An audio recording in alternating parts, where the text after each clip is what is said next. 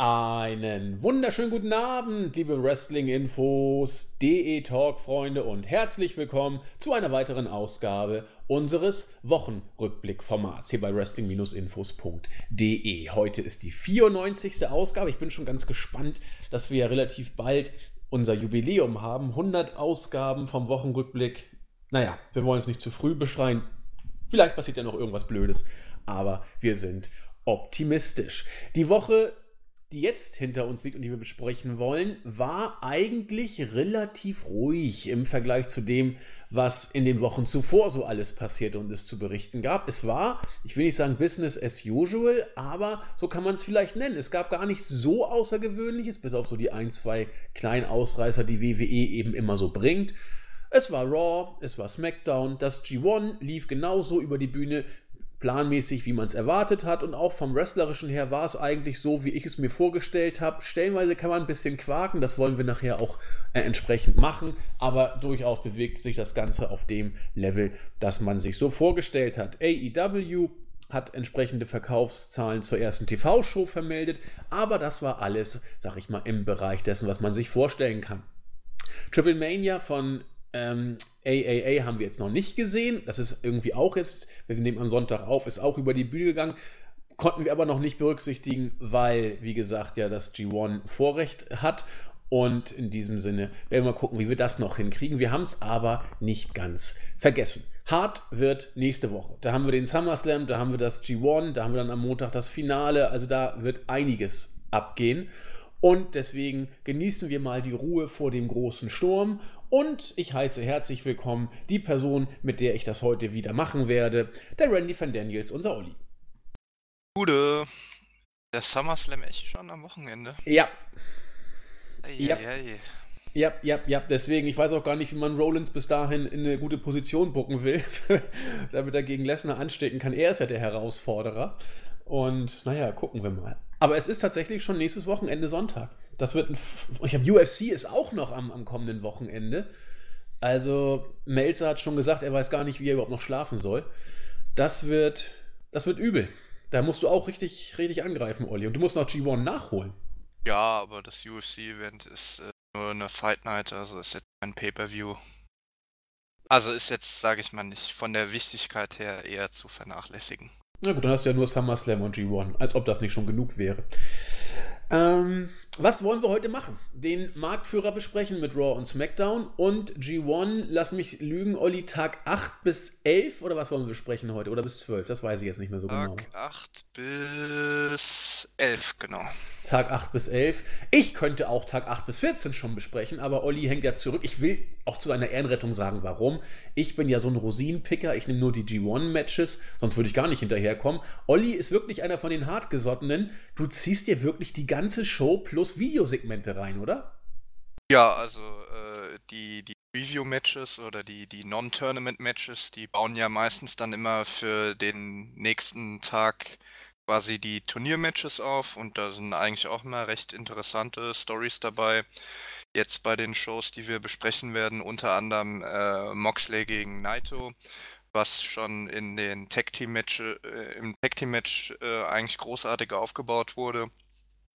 Und dann schaue ich mir eben immer noch die äh, Backstage Comments nach dem Match an wo dann eben auch nochmal so ein bisschen extra Flavor dabei ist. Und dann kommt eben pro Tag gut und gerne nochmal äh, anderthalb Stunden äh, Zeit zusätzlich drauf zu dem.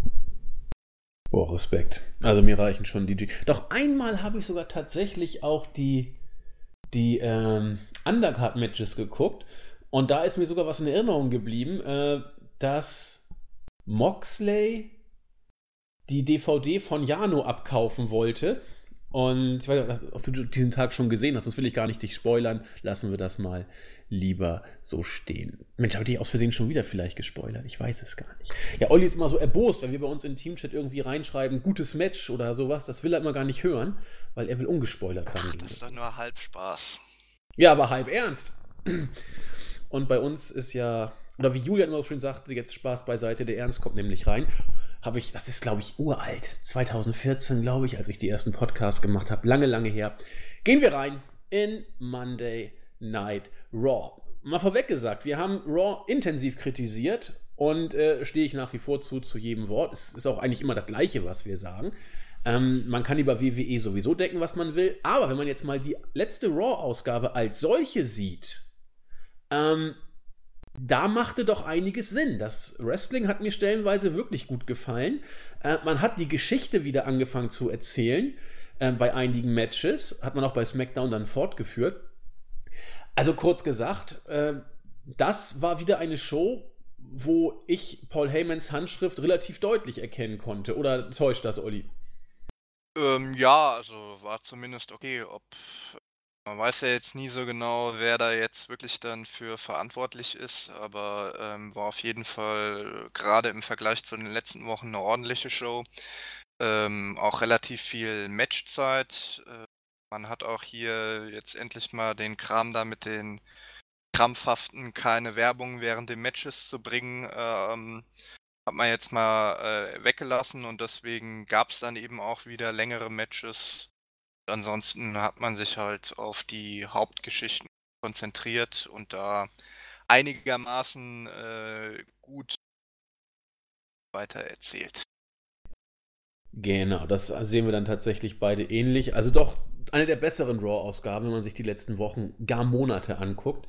Ähm, interessant der 24-7-Gürtel, man kann darüber geteilter Meinung sein. Ich weiß, Jens findet ihn überhaupt nicht witzig. Du bist so mal so, mal so. Ich finde ihn eigentlich ziemlich gut. Ähm, je nachdem, wie man dazu steht, wird man das nächste Segment eher gut oder schlecht gefunden haben. Wir haben ein Mosh Pit Mixed Tag Team Match gehabt um die 24-7 Championship. Ich musste schon vom, bei der Stipulation lachen.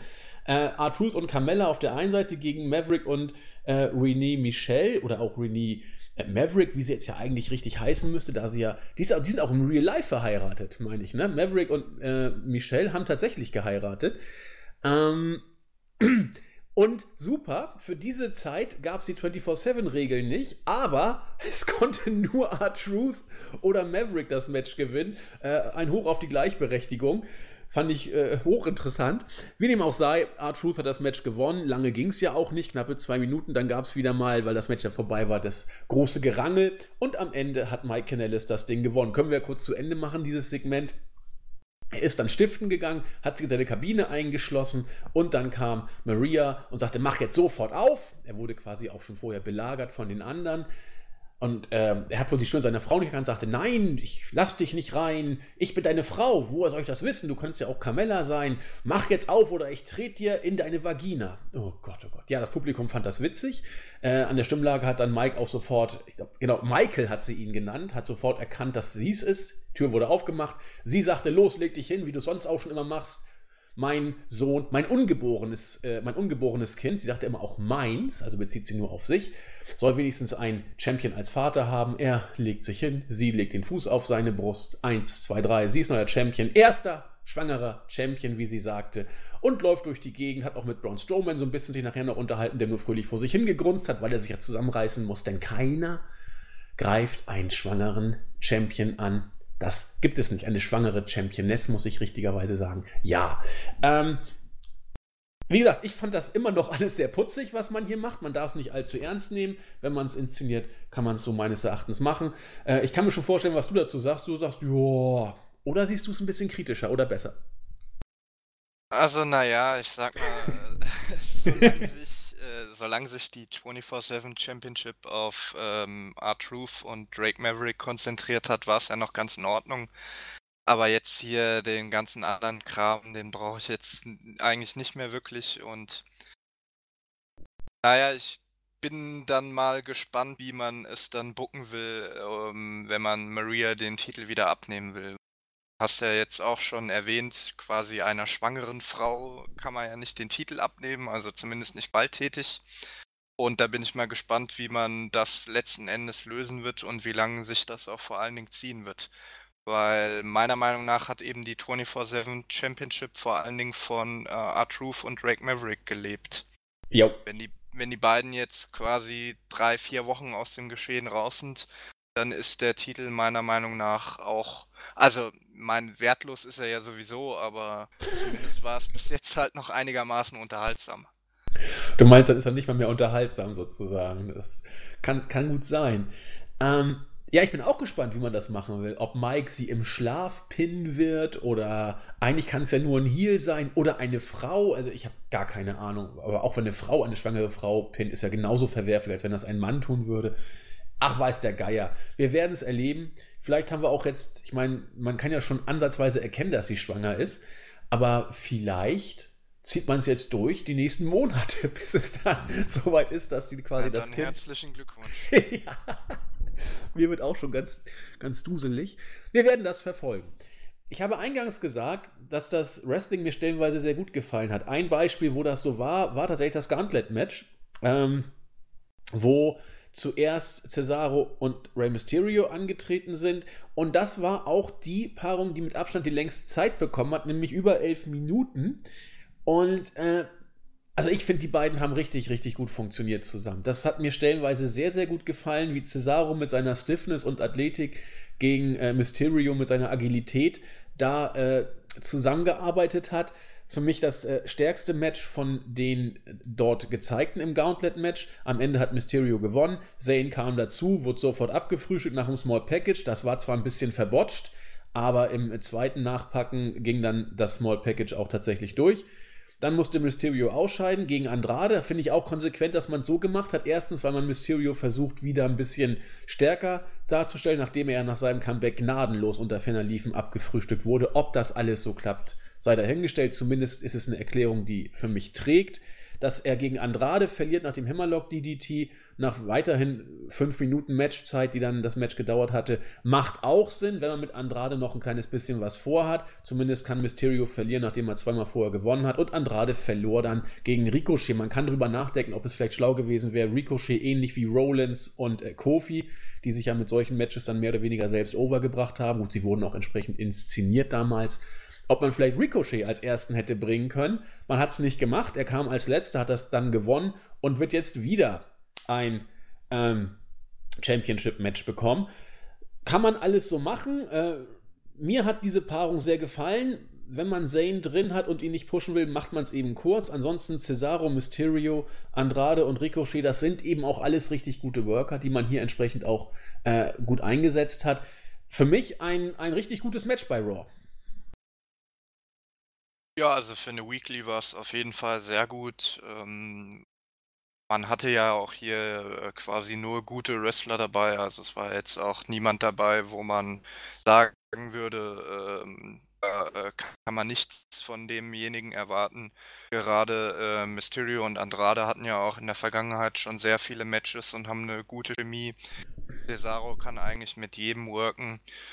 Gut, Zane ist halt relativ äh, schnell rausgeflogen und am Ende hat man dann eben äh, Ricochet den Sieg gegeben, weil man die Story mit äh, AJ Styles fortführen will. Was ähm, meiner Meinung nach auch eine ganz gute Idee ist, nur finde ich es dann auch hier wieder wirkt dann halt immer so ein bisschen äh, erzwungen, wenn dann halt quasi ausgerechnet Ricochet dann als letzter im Gauntlet-Match rauskommt und das Match dann gewinnt.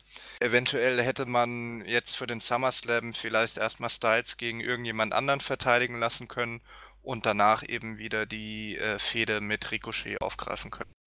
Wobei natürlich äh, SummerSlam als ja, zweitgrößtes äh, Event im Kalender. Da will man dann vielleicht doch eher die Top-Paarung Styles gegen Ricochet bringen. Wobei ich mir da jetzt auch noch nicht sicher bin, äh, wie gut das Match letzten Endes we werden wird, weil ja dann auch wieder viel davon abhängt, wie viel Zeit die beiden beim Pay-Per-View bekommen werden. Ja, ich bin auch ein bisschen zurückhaltend, aber das lassen wir mal auf uns zukommen. Ähm, wrestlerisch, wie gesagt, also diese Gauntlet-Matches funktionieren bei WWE im Moment. Es hat mit, mit Kofi geklappt, es hat mit Rollins geklappt und jetzt hat das Match als solches geklappt, will ich mal sagen. Ähm, wenn man es entsprechend so aufzieht, finde ich es wirklich gut.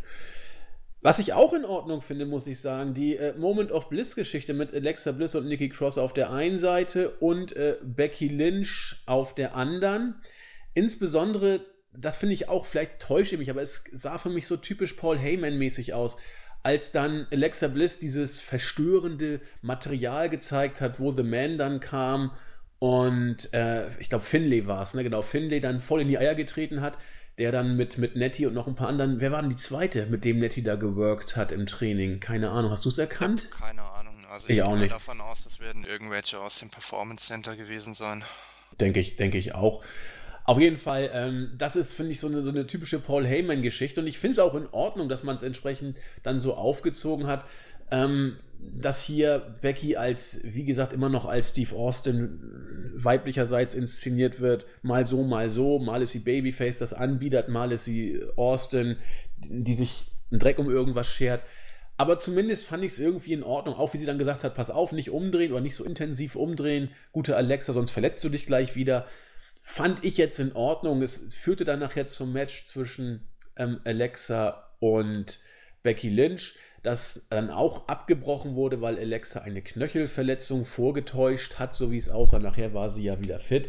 Ich finde es immer ziemlich bescheuert, wenn solche Geschichten dann zum Matchabbruch führen, wenn teilweise die Worker evident äh, beeinträchtigt, körperlich dann noch auf die Zähne beißen, so, oh, ich, ich kämpfe jetzt und so weiter, da wird dann nicht abgebrochen. Aber so what, wer kümmert sich denn bei WWE noch um irgendeine konsequente Art der Darstellung?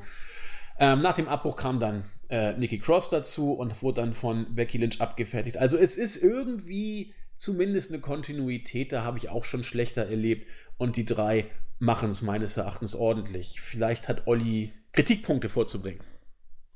Naja, also ich sag mal, im Rahmen der Möglichkeiten äh, war es in Ordnung. Ich bin grundsätzlich äh, kein großer Fan von diesen ganzen Talkshow-Segmenten. Gerade in der letzten Zeit hat man es da, finde ich, auch wieder äh, ziemlich übertrieben.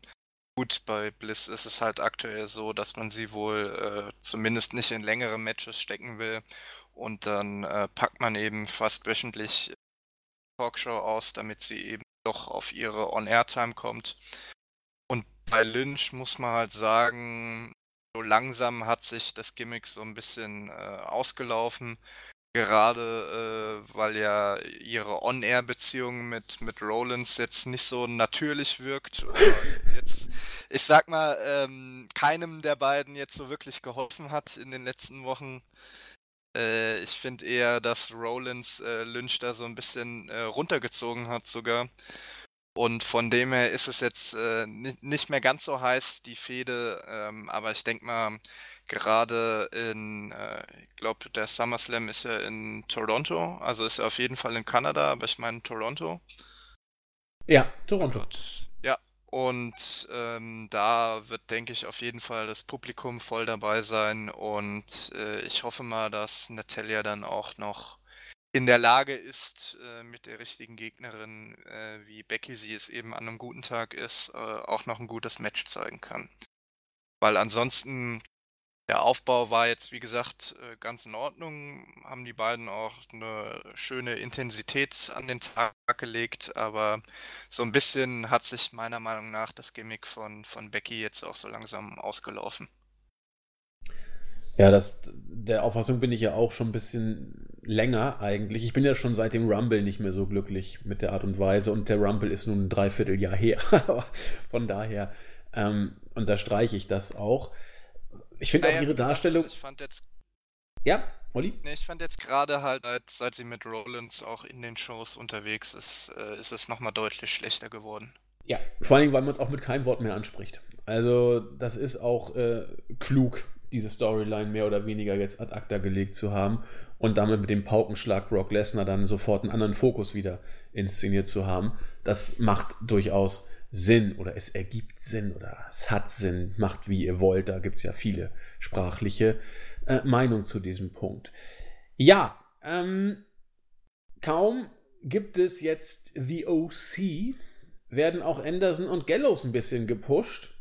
Ähm, die haben mehr oder weniger random, will ich sagen, jetzt bei Raw in einem äh, Three-Way Tag Team Match die Gürtel von The Revival geholt. In ähm, einem 17,5-minütigen Match, das mir sehr, sehr kurzweilig stellenweise daherkam. Hat mir gut gefallen, gerade die Finish-Phase, ähm, wo ich auch wieder mir einrede, so ein bisschen Paul Heymans Handschrift gesehen zu haben.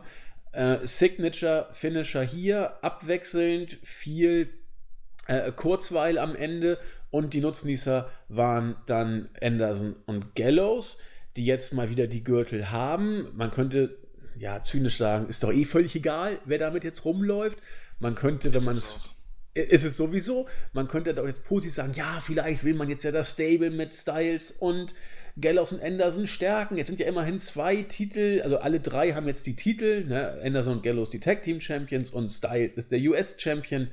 Ja, äh, ob das die Relevanz des Stables jetzt irgendwie erhöht, kann ich nicht sagen. Aber zumindest sind OC jetzt Tag Team Champions. Äh, Gibt es da viel mehr zu, zu sagen, Olli? Ich weiß nicht, du hast es so schön gesagt, ist eh scheißegal, wer die Gürtel hat. Naja, also äh, ich gehe mal davon aus, es wird so ähnlich wie beim, beim letzten Run von den dreien laufen. Da wurden ja auch am Anfang mal ein paar Wochen äh, den Fokus gestellt und auch Anderson und Gallows dann relativ stark gepusht, aber danach war ja dann auch wieder schnell Ernüchterung angesagt und die beiden waren ja dann quasi ein Jahr lang überhaupt nicht mehr in den Shows. Und der aktuelle Titelwechsel äh, lässt sich ja wahrscheinlich vor allen Dingen mit der Vertragsverlängerung von den beiden erklären. Und das spricht jetzt nicht so dafür, dass man eigentlich die ganz großen Pläne für sie sonst gehabt hätte, sondern das war jetzt einfach ein nettes Geschenk für die Vertragsverlängerung und Ansonsten erwarte ich da jetzt nicht äh, so viel die nächsten Wochen. Wobei man halt hier auch sagen muss, äh, wie gesagt, das Match war, war wirklich äh, ansprechend, wirklich gut. Ich glaube, äh, hat von Melzer auch knapp vier Sterne gekriegt oder drei, drei Viertel. Mein drei, drei Viertel, ja. Aber ähm, mein verwunderlich ist es ja nicht. Also äh, man weiß ja, dass, dass die drei Teams, ähm, dass die quasi alle durchweg äh, gute Worker sind, aber ist dann halt immer so die Sache, was äh, WWE damit anfängt. Also, äh, wenn ich mir jetzt mal die SummerSlam Card angucke, dann steht ja auch bisher noch kein Tag Team Match äh, auf der Card, egal ob jetzt äh, SmackDown oder Raw Titel. Mal gucken, ob da jetzt die Woche noch was dazukommt. Aber das sagt meiner Meinung nach auch schon alles über den Stellenwert der Tag Team Champions aus. Ja, sehe ich genauso.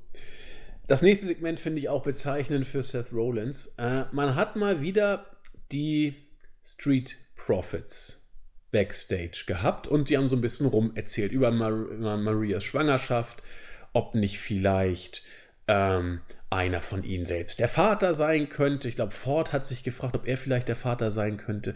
Irgendwann kommt dann Seth Rollins und sie sagen, hey, cooler Seth, du bist ja auch da. Und Rollins, ja, ich finde euch auch super. Und so, ja, wir drücken dir die Daumen und wollen dir helfen. Nee, ist meine Sache, ich kriege das schon hin und so. Und, aber wir werden alles niederbrennen, haben sie dann zu dritt geschrien was sollte dieses Segment? Wollte man die Street Profits, sag ich mal, adeln, dadurch, dass Rollins sie cool findet? Wollte man Rollins ein bisschen cooler aussehen lassen, weil die Street Profits doch relativ cool und entspannt rüberkommen backstage? Ich habe den Sinn dieses Segments nicht verstanden und finde Rollins immer noch unglaublich anbiedernd und doof. Erklär's mir. Da kann ich ehrlich gesagt äh, keine logische Erklärung finden. also, äh, ich frage mich schon seit Wochen, was, äh, was die ganzen Segmente mit den, mit den Street Profits eigentlich äh, bewirken sollen.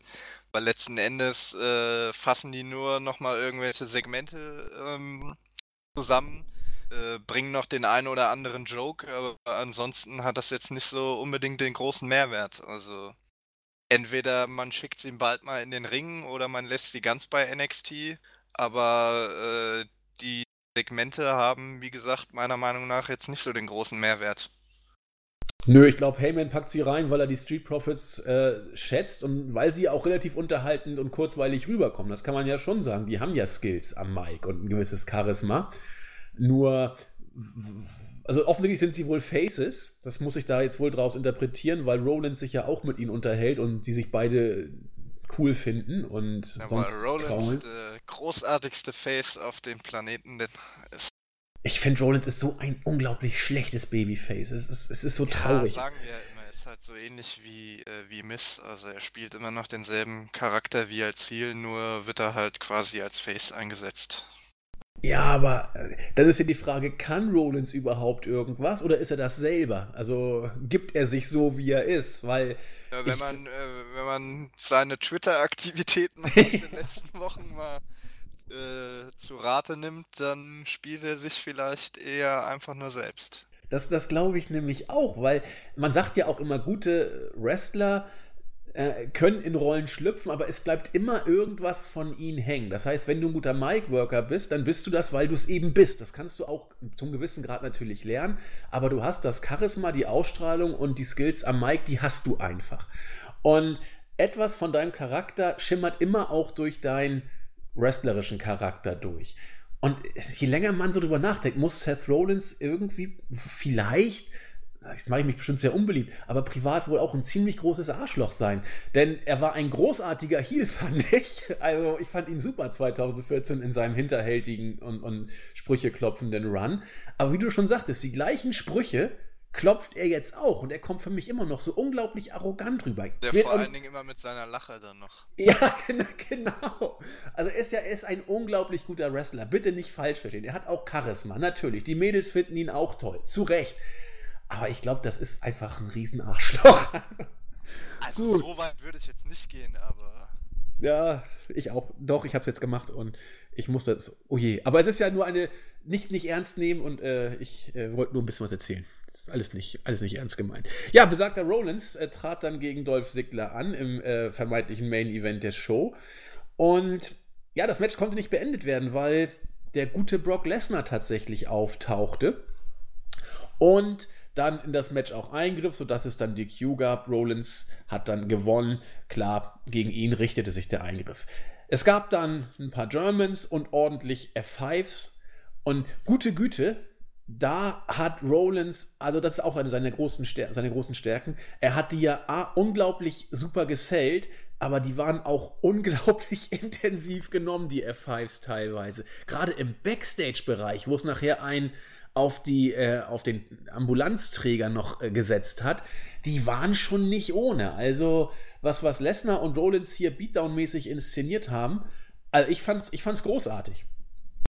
Ja, aber das ist ja nichts Neues, dass äh, Lesnar mit einer gewissen Intensität seiner Arbeit nachgeht. Ähm, also, und äh, ich gehe auch davon aus, dass es vorher abgesprochen war, also dass Rollins halt gesagt hat, ja komm, mach einfach nur. Und äh, ich nehme die dann schon irgendwie. Aber man sieht ja auch, dass es dann quasi Früchte trägt. Also es sah ja schon relativ spektakulär aus und hatte dann eben auch den gewünschten Impact, den man sich von, von so einem Segment erhofft hat.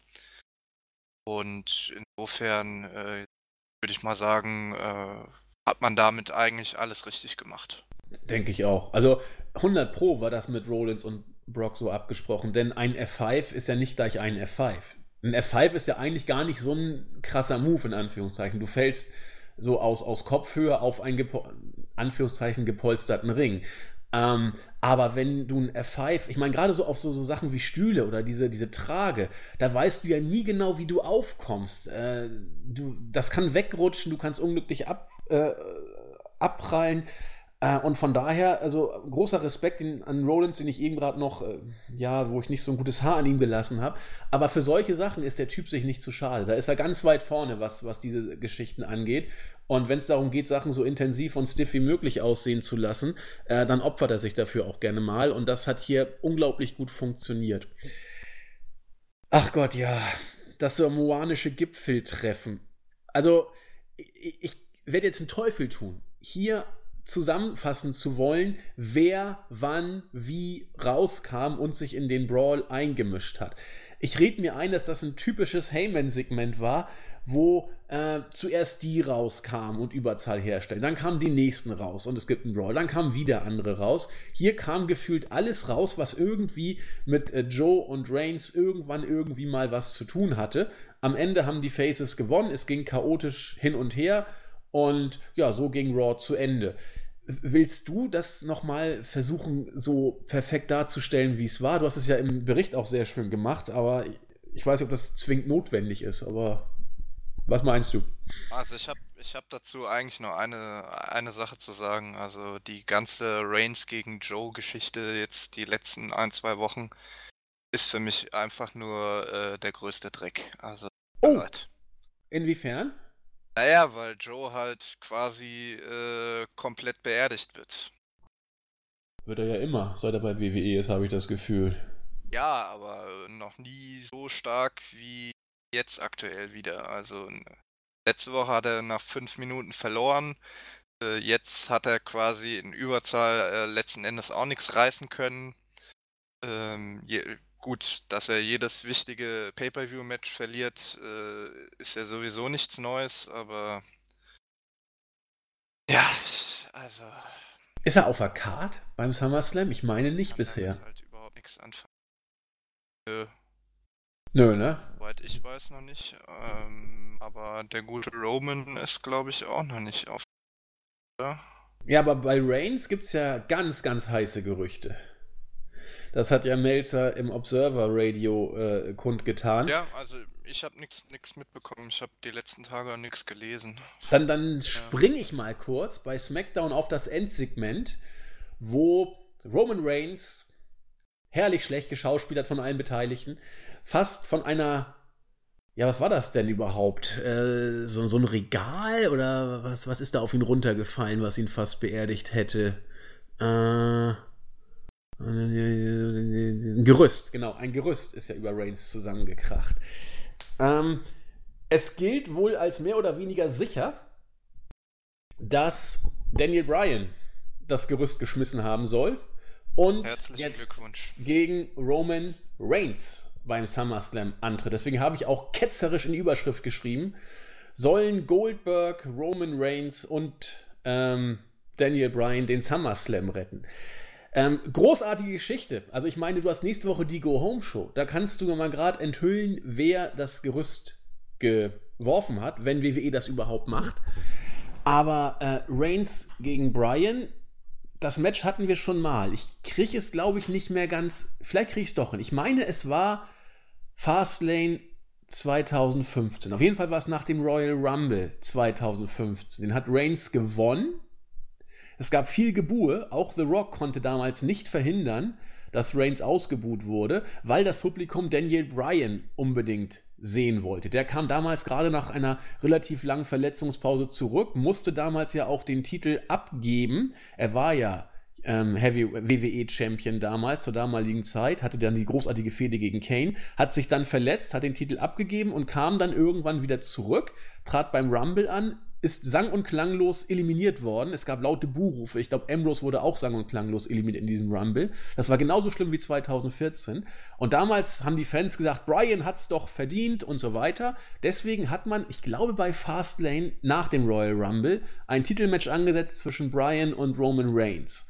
Und das, äh, ein, ein Qualifizierungsmatch. Wer gewinnt, sollte dann bei WrestleMania dann den, den Title-Shot bekommen. Reigns hat gewonnen und dann kam es eben zu Reigns und Lesnar 2015 bei Mania, wo Rollins eingecasht hat nachher. Dieses Match, Reigns gegen Bryan, fand ich gut. Ich fand es nicht überragend, ich habe es mir letztens nochmal angeguckt, aber es war gut. Melzer gab damals vier Sterne, die habe ich damals auch gegeben. Beim zweiten Mal fand ich es nicht mehr ganz so stark, aber es war immerhin ein für mich richtig gutes Wrestling-Match. Wenn man Brian hier die Matchführung gibt und Reigns einen guten Tag hat, habe ich null Bedenken, dass das Match auch wieder richtig gut wird. Du wirktest nicht so begeistert von der Idee, dass Brian das Gerüst geschmissen haben könnte. Nee, also äh, erstmal laut äh, Wikipedia hast du vollkommen recht. Also das Match gab es bei Fastlane 2015.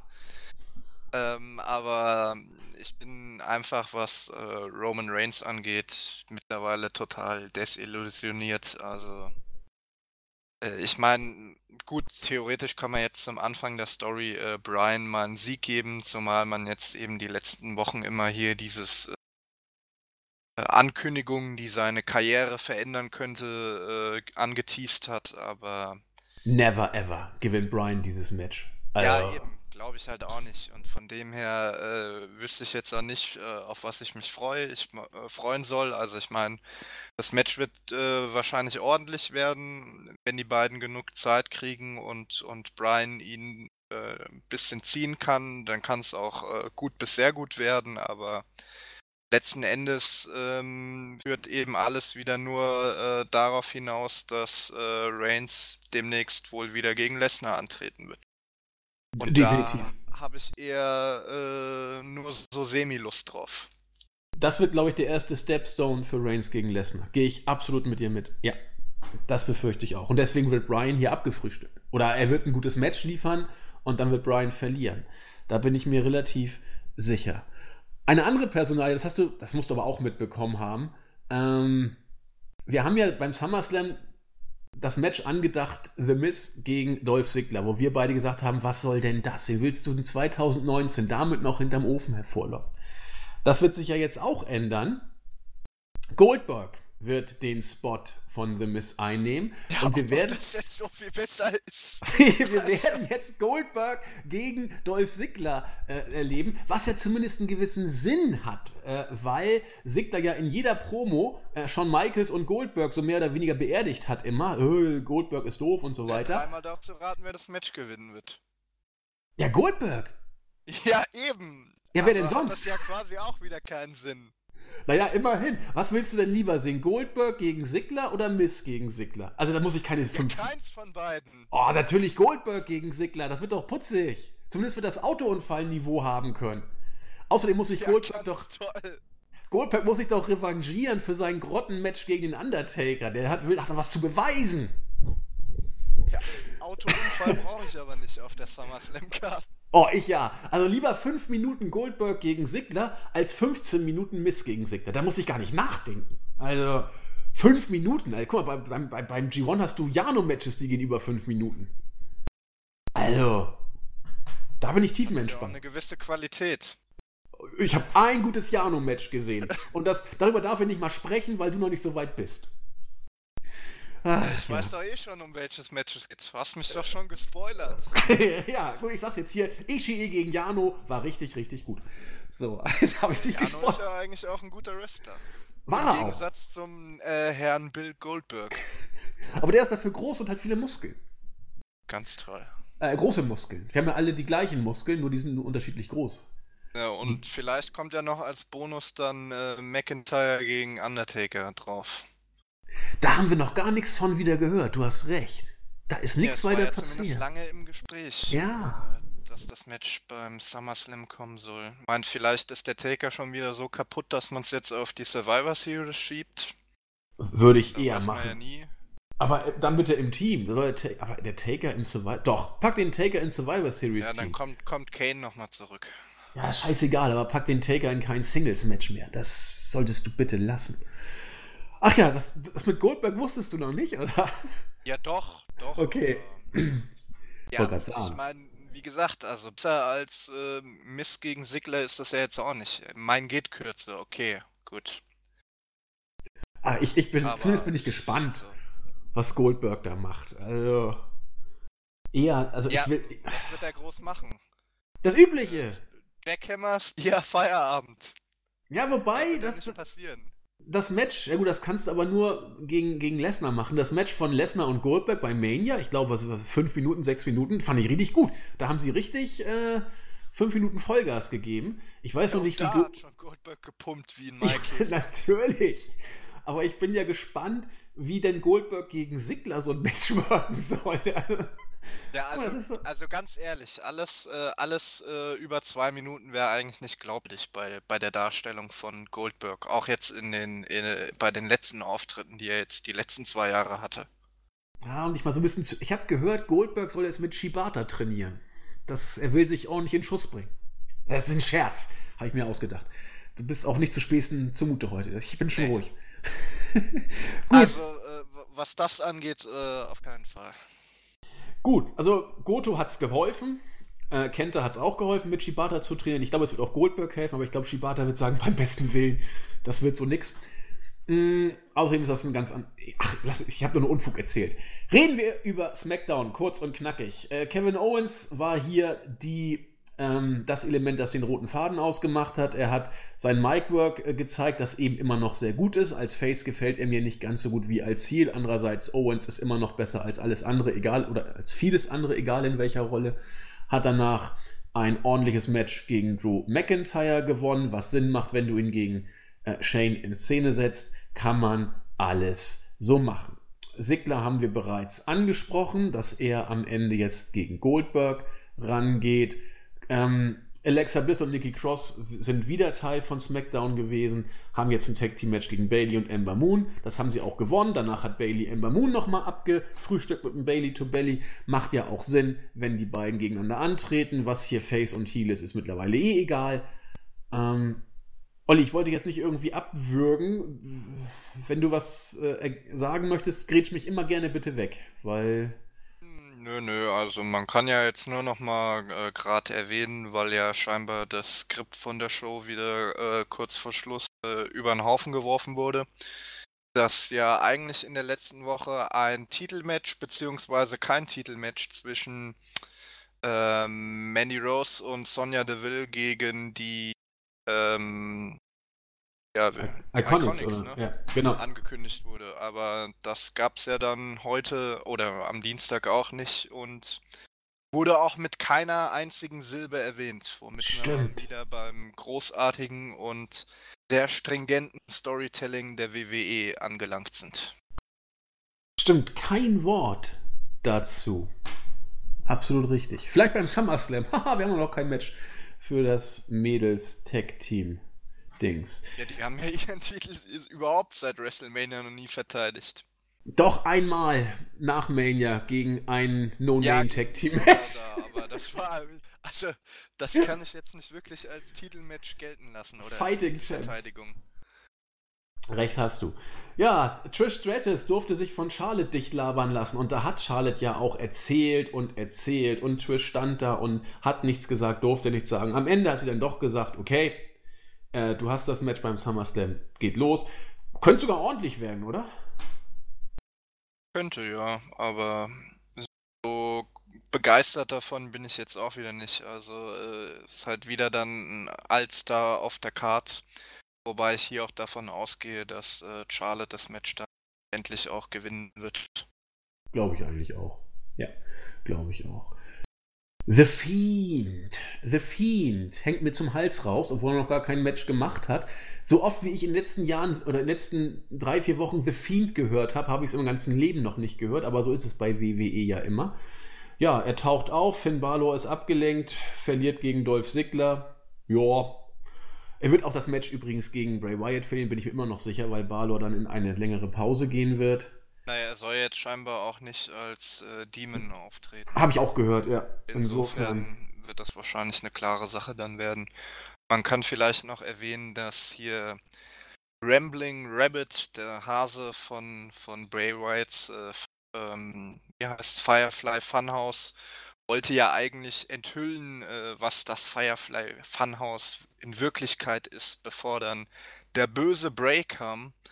Also vielleicht äh, macht man da mit den Firefly Funhouse Segmenten in den nächsten Wochen noch was und führt das so ein bisschen weiter, dass das Bray da eben nur ähm, pro forma quasi seine äh, heile Scheinwelt äh, im Firefly Funhouse präsentiert, aber dann eben nicht, wie mir das gewünscht hätte, eine äh, schizophrene oder gespaltene Persönlichkeit hat, sondern eben einfach nur den guten Onkel, den gute Laune Onkel in seiner Show spielt, aber eben in Wirklichkeit der Fiend.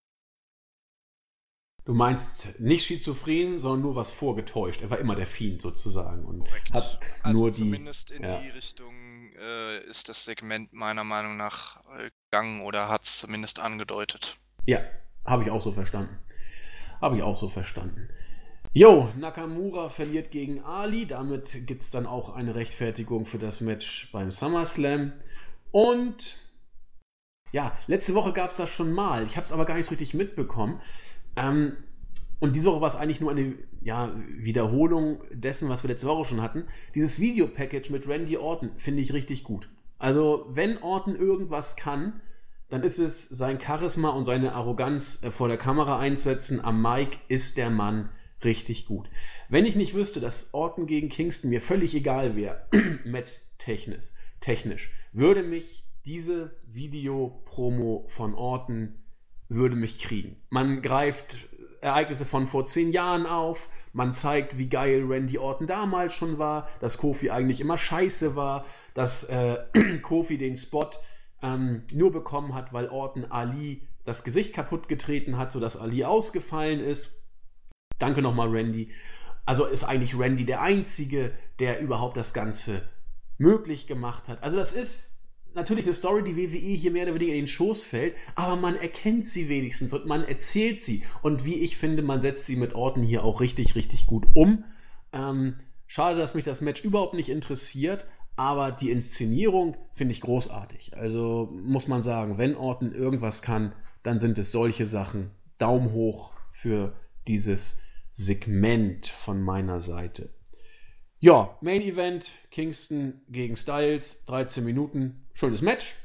Und das war's dann mit SmackDown über das Gerüst, das über Roman zusammenfiel, haben wir ja schon kurz gesprochen. Besten schauspielerischen Leistungen, die ich jemals in meinem Leben gesehen habe. Geil, ne?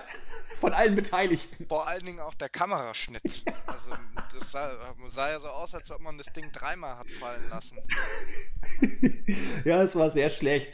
Vor allen Dingen musste sich Roman erstmal auch in Position begeben und bloß nicht weglaufen, weil das zuerst so ein bisschen wackelte und nicht umfallen wollte. äh, ja, das war SmackDown. Eine Sache haben wir noch vergessen. Was denn? Äh, steht, glaube ich, noch nicht offiziell auf der Card, aber es wurde ja äh, Sami Zayn gegen Alistair Black für den SummerSlam angedeutet. Du hast recht, wurde auch bei SmackDown tatsächlich durch Sami Zayns Promo äh, angeteased. Vollkommen richtig. Er sagte ja, ja, Alistair Black bettelt immer um ein Match und so weiter und so fort. Bin mal gespannt. Also wer bei Raw so gesquasht wird, wird auch beim SummerSlam, glaube ich, gegen Black nicht lange überleben. Wir werden das verfolgen. Also langsam, glaube ich, bin ich zumindest halbwegs interessiert, was beim SummerSlam passiert. Und ja, du darfst mich auch totschlagen. Äh, auch wegen Goldberg. äh, ja, ja. Nicht, äh, wir müssen ja nächste Woche dann auch noch äh, Preview reinpacken. Jo. In den Podcast. Da kannst du, kannst du ja zumindest versuchen, etwas Hype. etwas bezüglich der Card zu hypen. Ich meine, angucken werde es mir ja wahrscheinlich trotzdem, weil ich mir ja immer die Pay-Per-Views angucke. Weil er zumindest äh, durch unseren Live-Chat ist ja zumindest immer ein bisschen Unterhaltung geboten mit den anderen. Aber die Card an sich äh, könnte mir aktuell egaler nicht sein. ja, du bist ja sozusagen der Einzige, der überhaupt die WWE-Fahne hochhält. Äh, ich weiß gar nicht, wer die Weeklies außer dir noch guckt bei uns. Also, Keine. sag mal, live guckt. Ja, das sowieso nicht. Gut, kommen wir von der WWE weg und gehen zum G1 nach Japan. Wir haben in der letzten Woche ja die Tage, pardon, 2 bis 7 besprochen und wollen jetzt bei Tag 8 weitermachen. Da ich ja nun heute Morgen gerade den 14. Tag geguckt habe, muss ich mal gucken, inwiefern ich mich noch an die Matches so erinnern kann. Aber wenn ich Probleme habe, wird Olli mir bestimmt weiterhelfen. Die G1-Matches gingen weiter mit dem achten Tag im B-Block. Juice Robinson gewann gegen Toro Yano. Das ist eine Leistung, denn Yano hatte zuvor schon Naito und ich meine Jay White geschlagen. Ähm, ja, Glückwunsch. Das Match war kurz und ich habe keine Erinnerung mehr daran. Naja, war halt ein äh, klassisches äh, Toriano-Match, ähm, wo dann letztendlich mal der Gegner sich dann quasi äh, durchsetzen konnte, in, indem er dann doch Jano ein bisschen austricksen konnte. Und äh, hatte auch, glaube ich, die Vorgeschichte, dass äh, schon mal gegen Jano verloren hatte oder bisher auch noch nie gegen Jano gewonnen hatte. Und insofern äh, kann man das machen und äh, Jano wird sicherlich äh, eher dann die Rolle zuteil werden, im Laufe des Turniers noch einen Favoriten zu stürzen. Ja, da bin ich mal gespannt. Also da werden, glaube ich, noch einige Stürze zu erwarten sein. Zwei Matches gibt es noch, zwei Spieltage haben wir noch. In diesem Sinne. So, das nächste Match war Taichi gegen Hiroki Goto. Taichi hatte gewonnen, zwölf Minuten ging das Ganze. Ich weiß, ich bin mir nicht sicher, ob Melzer dieses Match gar nicht mal so schlecht fand. Ich weiß nur, dass ich auch hier eher wenig Erinnerung habe. Olli. Also ich fand es auch nicht schlecht. Ähm, war eins der besseren Taichi-Matches. Ähm, jetzt, also er ist ja jetzt kein, kein schlechter Worker, aber gerade wenn man sich sonst so den Rest des Teilnehmerfeldes vom, vom G1 anschaut, fällt er ja dann doch ein bisschen hinten ab. Äh, es war jetzt nicht so gut ähm, wie das Match gegen Naito, aber ähm, wenn der gute Dave Meltzer das äh, nicht so schlecht gesehen hat, dann kann ich dem durchaus zustimmen. Ja, ich meine mich auch nur so zu erinnern, will auch nichts Falsches sagen, aber das habe ich, glaube ich, in Bezug auf dieses Match gehört. John Moxley marschierte weiter, gewann das vierte Match in Folge gegen Shingo Takagi. Und dieses Match fand ich klasse. Also generell liefert Shingo beim G1 bärenstarke Matches ab im Moment. Und äh, das gegen Moxley war eins davon. Details kann ich jetzt gar nicht mehr so richtig erinnern, aber ich meine, es war sehr, sehr stiff geführt. Und äh, die beiden, das ist so eine Paarung, wo die Chemie meines Erachtens einfach stimmte. Weil ähm, Moxley geht einen stiffen Stil, Shingo geht den auch und Shingo ist auch technisch und, und von den spektakulären Aktionen her, ähm, finde ich noch eine Stufe weiter als Moxley, was seine Agilität angeht. Dieses Match hat mir sehr, sehr stark gefallen. Ja, also äh, Shingo ist allgemein ein großartiger Worker. Äh, ich sag ja auch immer, ich hoffe, dass man ihn einen dauerhaft in, in Heavyweight steckt und dass man ihm vielleicht auch irgendwann äh, sein eigenes Stable äh, vielleicht gibt, weil ich finde auch von seiner Ausstrahlung, von seinem Charisma bringt er eigentlich alles mit, ähm, was ein Topstar braucht. War ja auch nicht umsonst bei äh, Dragon Gate auch äh, Main Eventer. Und äh, apropos Dragon Gate, da hat man hier auch ein ähm, bisschen ja, die gemeinsame Vorgeschichte aufgegriffen. Also beide waren ja mal bei Dragon Gate USA sogar im selben Stable, auch wenn beide nicht äh, wirklich Berührungspunkte damals hatten, weil ja auch die Japaner nicht immer äh, rüber in die USA geflogen sind zur ähm, Partnerpromotion Dragon Gate USA oder zum amerikanischen Ableger von Dragon Gate. Und insofern hatte man hier auch eine gute Vorgeschichte, um eben das Match dann sehr stiff aufzubauen. Und ich war hier auch ähm, mindestens mal bei vier Sternen. Ja, ich war auch 4, 4, ein, 4, ein Viertel, irgendwo in dem Bereich war ich auch. War richtig, richtig gut. Also generell, Mox auf, auf recht hohem Niveau. Der, der Start hat mir nicht so gefallen, habe ich auch so kundgetan. Ähm, mittlerweile hat er sich da, gut, er bekommt auch mittlerweile die besseren Gegner, das ist ja auch extrem wichtig. Aber Mox performt auf einem sehr, sehr guten Niveau und man sieht auch, äh, der Junge hat Spaß da drüben. Das nächste Match. Jay White gegen Jeff Cobb. Jay White zu diesem Zeitpunkt ohne Sieg, hat die ersten drei Matches alle verloren. Und ich hatte da auch schon gesagt, ich glaube nicht, dass Jay White eine Aufholjagd starten wird. Hat er hier gemacht. Er hat gegen Jeff Cobb sein erstes Match des Turniers gewonnen. Und ich fand das Match in Ordnung. Es ist ich fand es sogar gut. Es ist immer ein bisschen blöd, wo Jay White auftritt, da sind meistens die Bratzen des Bullet Club, insbesondere Ghetto, nicht weit weg. Äh, und die greifen leider auch ein. Hier haben sie es auch ein paar Mal gemacht. Jeff Cobb ähm, work gute Matches, stellenweise auch darüber hinaus.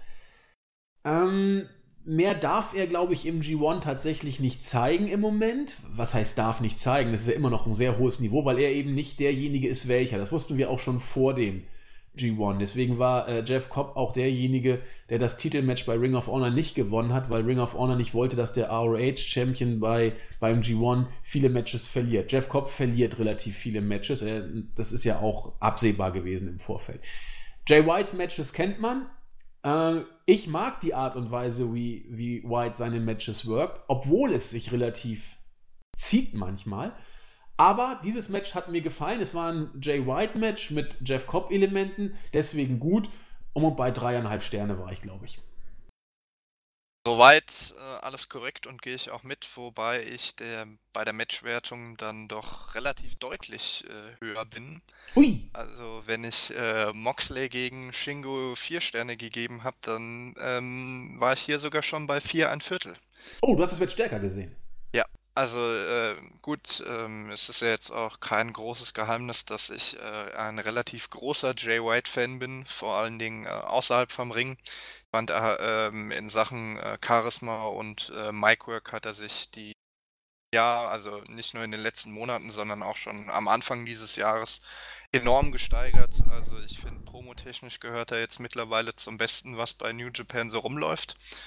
Ähm, auch die, die Kombi mit, mit Gedo gefällt mir äh, sehr gut. Die beiden sind auch mittlerweile schon fast so gut eingespielt wie früher Okada und Gedo. Und im Ring gibt es natürlich äh, weitaus bessere Worker als ihn bei, bei New Japan. Aber ich finde, ähm, in der richtigen Matchkonstellation kann er eben auch starke Leistungen abliefern. Und das war hier in diesem Match meiner Meinung nach auch der Fall. Gut, also dann sind wir hier nicht ganz auf einer Linie. Ich habe es einen Tick schwächer gesehen, du einen Tick stärker, aber Geschmäcker sind ja verschieden. Mal gucken, wie wir beim nächsten Match sind. Tetsuya Naito gegen Tomoyo Ishii. Ishii zu dem Zeitpunkt mit zwei Siegen, Naito nur mit einem. Wir sind hier beim achten Tag, ergo war es der vierte Spieltag in Anführungszeichen, ähm, wo Ishii mit einem Sieg schon vieles hätte retten können. Mir war klar, dass Ishii dieses Match nicht gewinnen wird. Natürlich hofft man immer, aber es war mir eigentlich klar. Wie die beiden das Match erzählt haben, haben sie es mal wieder geschafft, ähm, mich dazu zu bekommen, dass ich zwischendurch tatsächlich gerade am Ende auch mal ein bisschen hoffen durfte, dass vielleicht Ishii es doch gewinnt. Gerade, also das Match fand ich, fand ich bärenstark. Das so viel vorweg. Ähm, wo es dann wieder richtig rausgerissen hat, war die Finish-Phase, wo, wo beide dann ähm, nochmal richtig Vollgas gegeben haben, aber auch schon vorher. Es war stiff, es war intensiv. Das ist eins der Matches, die ich euch empfehlen würde. Ich meine, ich habe sogar viereinhalb Sterne gegeben. Olli. Da sind wir auf einer Wellenlänge. Also ich fand das Match auch äh, richtig, richtig stark. Habe auch viereinhalb Sterne gegeben. Und äh, soweit kann ich auch, glaube ich, schon vorgreifen von den Matches, die wir jetzt heute besprechen werden. War das meiner Meinung nach auch das stärkste mit viereinhalb. Ähm, einfach auch aus dem Grund, äh, dass, dass man Naito jetzt nach den zwei Niederlagen zu Beginn äh, unglaublich gut darstellt. Ähm, sowieso quasi immer der MVP im, im G1 ist, immer mit die stärksten Matches hat. Und äh, es hat hier eben die perfekte Mischung gegeben. Äh, Naito, der auch äh, den, den stiffen Stil von Ishii äh, sehr gut mitgegangen ist. Und insofern ähm, wirklich ein, ein sehr, sehr starkes Match, das bei 10 Minuten äh, mehr Matchzeit auch durchaus schon in Richtung 5 Sterne hätte gehen können. Ich sehe gerade, Melzer hat Knight äh, Jay White gegen Jeff Cobb ein Dreiviertel Sterne gegeben. Ja. Äh, so unterschiedlich sind die Geschmäcker. So unterschiedlich sind die Geschmäcker. Okay, das war der achte Tag. Ähm, ein starker Tag, kann man sagen. Ähm, weiter ging es mit dem neunten Tag und dem A-Block. Kota Ibushi gegen Lance Archer. Fünfter Spieltag. Kota Ibushi hatte ja zwei Niederlagen relativ zu Beginn des Turniers einstecken müssen. Seitdem marschiert er. Ähm, er hat gegen Lance Archer gewonnen und damit dann sechs ähm, Punkte auf sein Konto, sprich drei Siege und zwei Niederlagen nach dem Kami Gouye. Match war gut, fand ich. Ähm, war sogar stark. Es hat mich jetzt nicht komplett umgehauen. Ich, ich weiß nicht, woran es liegt. Ich glaube, viele von euch und, und du bestimmt auch werden dieses Match auch so bärenstark gesehen haben. Ähm, ich weiß nicht, ob ich hier vier Sterne geben würde. Wohl ja, aber mehr nicht. Gut, sehr gut, aber irgendwie nicht perfekt. So war meine Einschätzung. Gut, elfeinhalb Minuten, da ist auch perfekt nicht drin. Ich bin auf Olli gespannt. Nee, also ähm, gehe ich mit Bärenstark nicht. Dafür war es, äh, gesagt hast, ähm, zu kurz. Also ich hätte jetzt auch so irgendwas zwischen äh, dreieinhalb und vier gesagt. Also dreieinhalb und vier jeweils inklusive. Ähm, aber ähm, gerade dafür, dass quasi Lance Archer das Match geführt hat, ähm, war es dann eben doch sehr gut. Äh, kann mich da auch nur wiederholen. Also was Lance Archer jetzt bei dem Turnier äh, für Leistung abreißt, ist wirklich ja, finde ich auch äh, ziemlich überraschend. Also ich habe ihn jetzt die letzten Jahre ähm, im, im Tag-Team mit ähm, Davy Boy Smith Jr. jetzt nie so als den ganz so starken Worker wahrgenommen, aber was er jetzt als, als Singles-Wrestler zeigt im G1, äh, ist dann wirklich schon im, im sehr guten Bereich. Und so ein bisschen schade finde ich es jetzt auch, dass er, äh, er hat ja die ersten, seine ersten beiden Matches gewonnen, dass er jetzt quasi so ein bisschen äh, das Opfer von ähm, vom Spielplan, sage ich jetzt mal, ist, ähm, dass er jetzt halt in die stärkeren Gegner rennt und da keine Siege mehr einfahren darf. Aber man hat ihn ja hier zumindest insofern geschützt, dass er der erste Worker war, der aus dem Kamigoye von Ibushi auskicken durfte. Also Ibushi hat ja zwei Kamigoyes gebraucht, um Archer letztendlich zu besiegen. Stimmt. Und Over ist Archer auch gekommen durch das G1. Also das hat ihm schon gut getan, dieses Turnier. Besser als sein erstes, glaube ich. Und äh, die, ja, die Japaner mögen schon, ihn. Er hatte ja schon ein paar. Genau. Also, also die Japaner jetzt, mögen glaub, ihn sehr. Fünf, fünf Jahre nicht mehr äh, dabei, aber davor hat er ja schon drei oder viermal am äh, G1 teilgenommen. Genau. Aber ich habe das Gefühl, so, ich kenne ihn auch noch mit Davy Boy Smith Jr. im Tag-Team. Das war mal ganz nett. Ich glaube, sie waren auch mal Titelträger, aber da war er ja, eben öfter, öfter ein, auch. ein Tag-Team-Worker, der nachher nicht mehr das Publikum mit Wasser bespucken durfte. So, mehr, viel mehr ist nicht hängen geblieben von, von Lance Archer. Insofern hat er hier nochmal deutliches Profil bekommen und tat ihm gut. Will Osprey gegen Bad Luck Fale. Osprey hat gewonnen. Das Ganze ging 10 Minuten und ich fand es schlecht. Also ich habe irgendwie, oder ich fand es nicht gut. Ich habe irgendwie gehofft, dass Osprey es schaffen könnte, aus Bad Luck Fale ein gutes Match rauszukriegen. Okada hat es diesmal auch nicht geschafft. Ich glaube, das beste Match hat tatsächlich noch Archer aus, aus äh, Fale rausgeholt. Das Match hat mir. Bitte? Ja, ja, kann man, kann man so sagen. Hat mir überhaupt nicht gefallen. Weiß ich nicht. Fand ich nicht so doll. Zwei Sterne, keine Ahnung, was. Zwei, zwei ein Viertel. Also ich hat mir einfach nicht, nichts gegeben. Ja, waren halt viel zu viele Eingriffe auch. Ja. Ähm, das war ja auch die Matchgeschichte, ne? Er setzt sich gegen die Eingriffe durch und äh, ja. Ja, ja, also was, was man hier jetzt noch erwähnen kann, äh, ich glaube, das hatte ich auch entweder im letzten oder im vorletzten Podcast schon gesagt. Ich hatte ja mit äh, Cressy und äh, Asperger Crow eine Unterhaltung auf Twitter ähm, wegen dem Naito gegen äh, Taichi Match, weil ja da ähm, glaube, Red Shoes war da der Referee, ist ja da K.O. gegangen und lag ja auch eine Minute oder zwei. Und da kam ja kein Ersatzreferee. Äh, hier hat man es ja äh, hingegen dann gemacht. Also ähm, der eigentliche Referee, ich glaube, es war Marty Asami, ist, äh, ist ja ausgenockt worden und dann haben ja äh, Chase Owens und, und Yado haben ja eingegriffen, bis dann äh, Red Shoes äh, rauskam ähm, und dann quasi angetäuscht hat, den, den Pin von Ballet zu zählen, aber dann eben die DQ ausgesprochen hat. Und da kann man jetzt äh, insofern sagen, es ist halt so ein bisschen inkonsequent, weil bei anderen Matches mit ähnlichen Eingriffen, wir hatten das Thema ja auch schon mal, dass, dass bei New Japan quasi die Referees relativ lange Leine lassen, gerade wenn äh, Sachen sich außerhalb vom Ring abspielen. Also da wird ja dann quasi auch Waffeneinsatz toleriert oder da wird auch mal eine Zeit lang gewartet, bis dann der Count gestartet wird. Ähm, aber jetzt quasi durch das Match muss man sich dann halt schon so ein bisschen fragen, warum hat man jetzt bei dem Match eine Ausnahme quasi gemacht und ansonsten kommt nie ein Ersatzreferee. Äh, Torianos Siege äh, nach dem Low Blow werden nicht nachträglich aberkannt. Und insofern ist es halt so ein bisschen inkonsequent, weil das die Frage aufwirft, wer jetzt äh, eigentlich die Entscheidungshoheit hat. Also ja. der eigentliche Referee, äh, ein Ersatzreferee oder gibt es dann einen Videobeweis oder wie auch immer. Weil ja die Kommentatoren haben ja auch nochmal eindeutig darauf hingewiesen, dass Red Shoes quasi nur rausgekommen ist, um die auszusprechen. Aber dann müsste man das ja quasi bei ähnlichen Vergehen immer so machen. Ja, und das, das nervt mich so ein bisschen beim G1 jetzt, dass da keine konsequente Linie nicht immer erkennbar ist. Das finde ich schade. Ja, weil das ist das, was ich bei G1, bei, bei New Japan immer so gut fand eigentlich. Und hier weicht es so ein bisschen auf. Ja. Ja, vor allen Dingen, also wenn man es halt so wie bisher gelöst hätte, es war ja immer so, dass, dass die Refs eben einen gewissen Ermessensspielraum hatten und jeder auch so seine eigene Linie.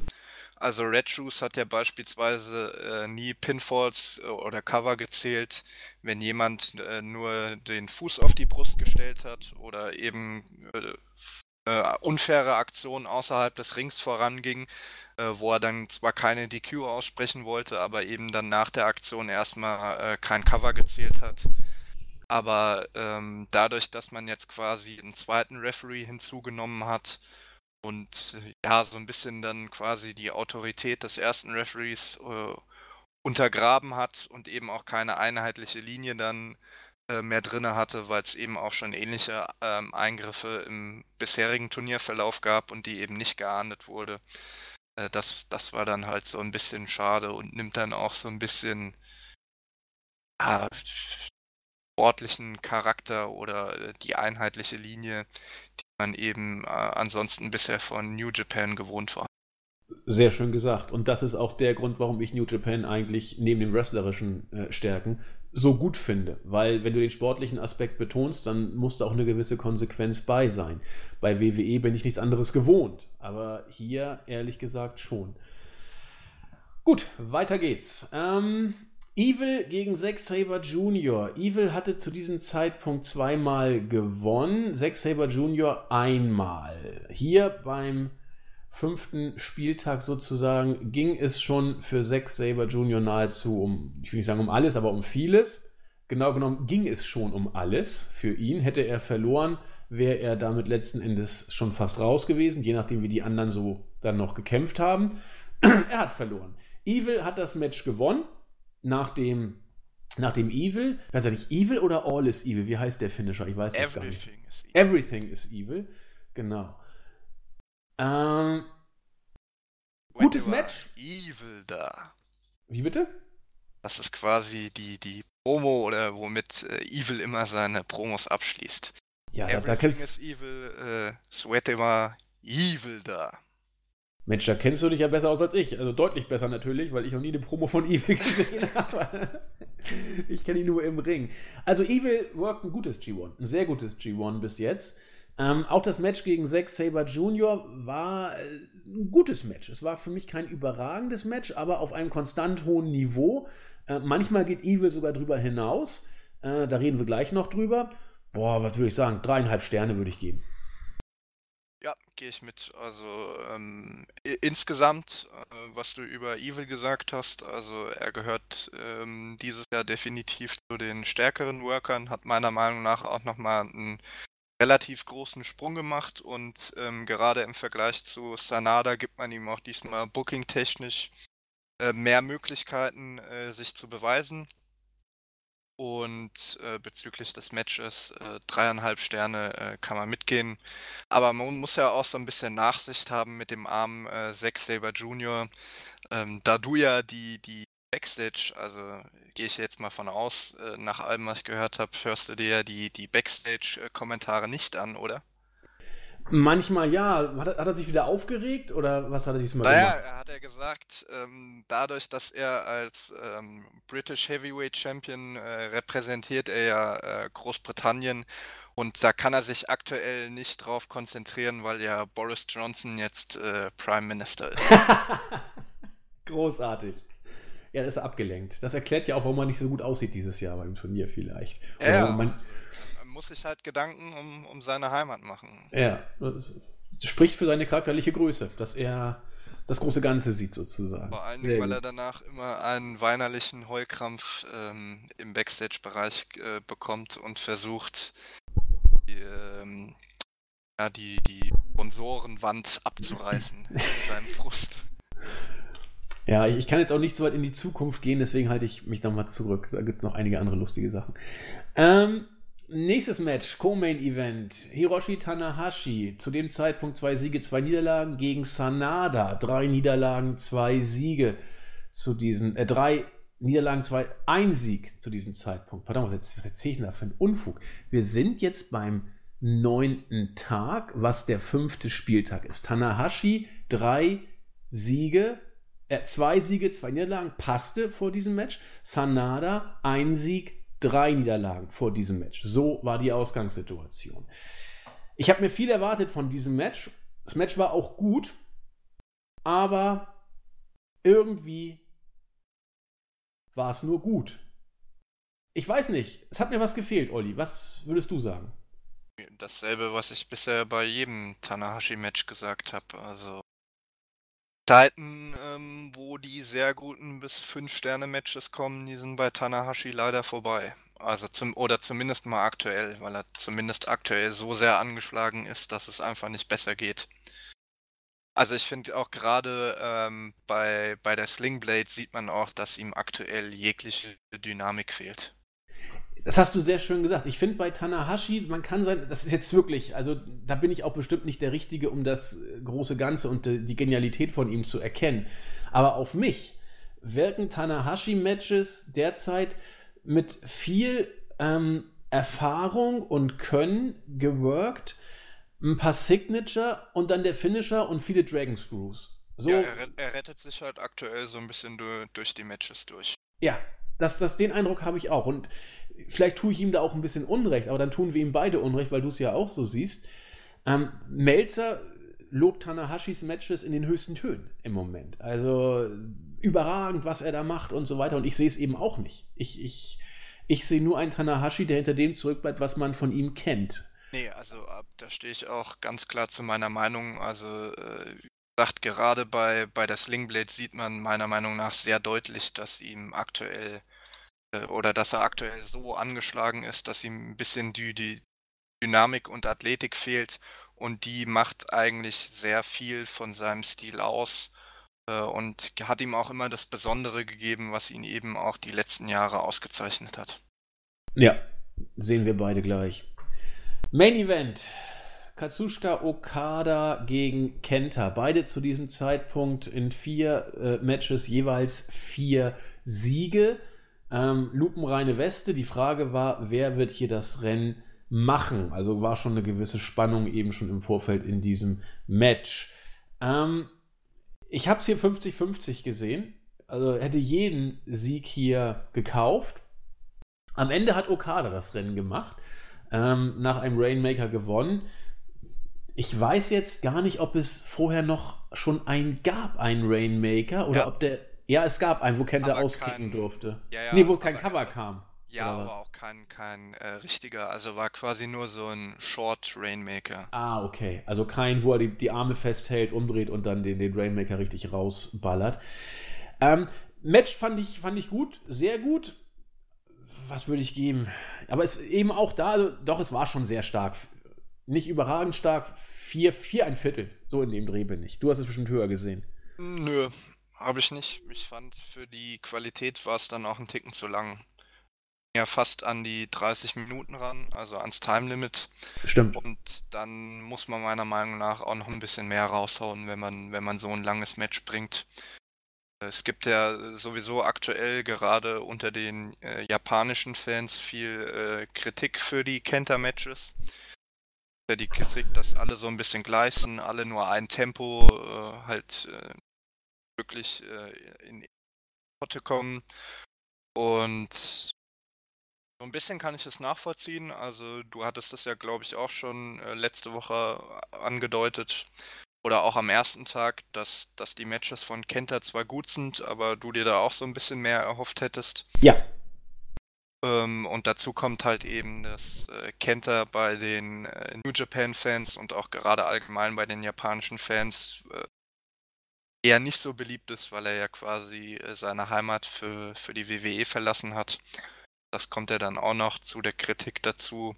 Aber wie gesagt, bei, bei dem Match bin ich da auch äh, absolut dabei. Also es, war gut, auch sehr gut, vier Sterne, aber nicht drüber hinweg. Und äh, ich hätte mir trotzdem ehrlich gesagt lieber einen Sieg von Kenta gewünscht hier, um, um ihm einfach auch noch ein bisschen mehr Impact zu geben. Und da ich ja ein großer äh, Masahiro Chono-Fan bin, ähm, hätte das bedeutet, dass Chono noch gemeinsam mit Okada den Rekord für die meisten G1-Matches in Folge ohne Niederlage hält. Aber da ist ja jetzt Okada leider der alleinige Rekordhalter. Äh, aber das war ja absehbar, will ich mal ja, sagen. Dass man ihm den Rekord dann letztlich auch gibt, da konnte man schon mit rechnen, aber die Hoffnung stirbt zuletzt. Ja, sie ist dann jetzt tatsächlich äh, dahin gefahren sozusagen. Ja gut, aber bin ich auch beruhigt, oder was heißt beruhigt, finde ich gut, dass wir beide das auch äh, ähnlich sehen. Äh, Kenters Stil sehe ich genau, wie du ihn beschrieben hast. Äh, er workt, er workt gut, er workt stiff, aber ich will nicht sagen, es wirkt schablonartig, sicherlich nicht, das tut ihm, tut ihm auch furchtbar Unrecht, aber spektakulär ist anders und ja, ne, gut, aber da geht noch vielleicht was. Kommen wir zum zehnten Tag. Der B-Block war wieder an der Reihe.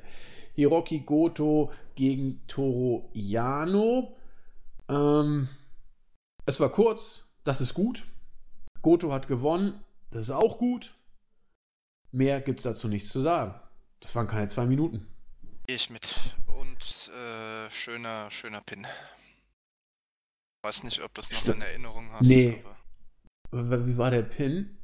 Ja, war, war auch so ein bisschen.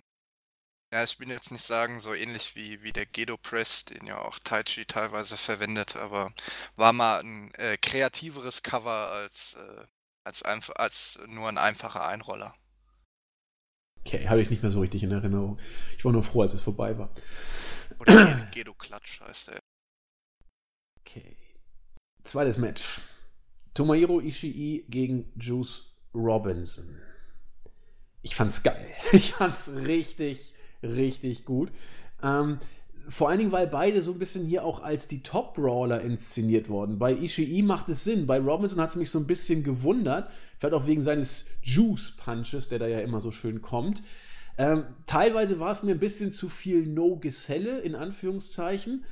Ähm, aber was ich an ja, diesem aber das Match. Hast du ja bei, das hast du bei Ishii ja immer dabei.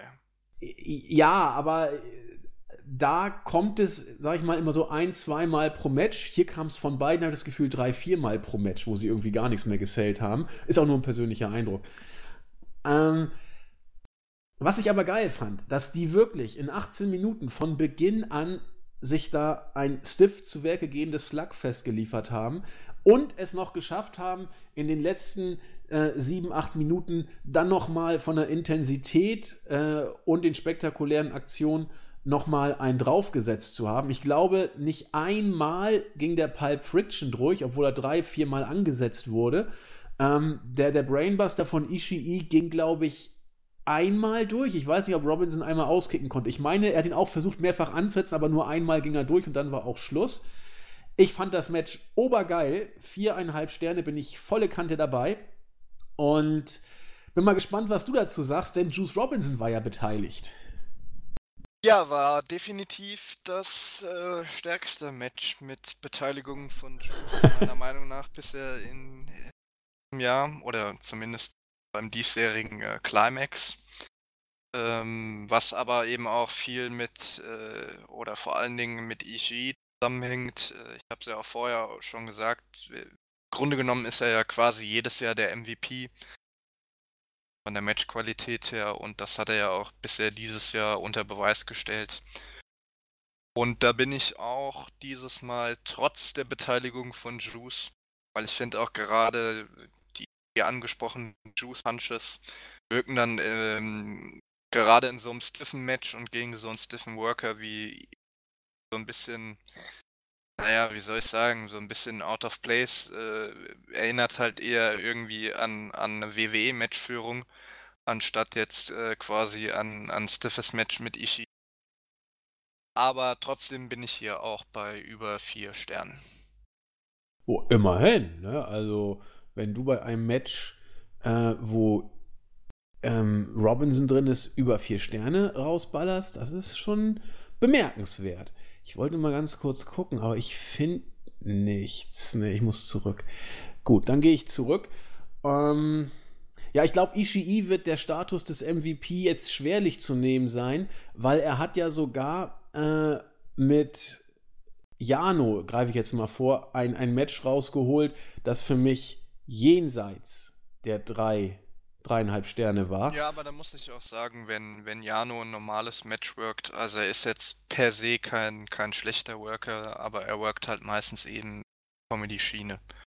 Aber er kann, wenn er ernsthaft wrestelt, auch relativ gute Matches. Also jetzt keine 4-Sterne-Plus-Matches, aber schon auch im 3-Sterne-Bereich äh, locker äh, Matches abliefern.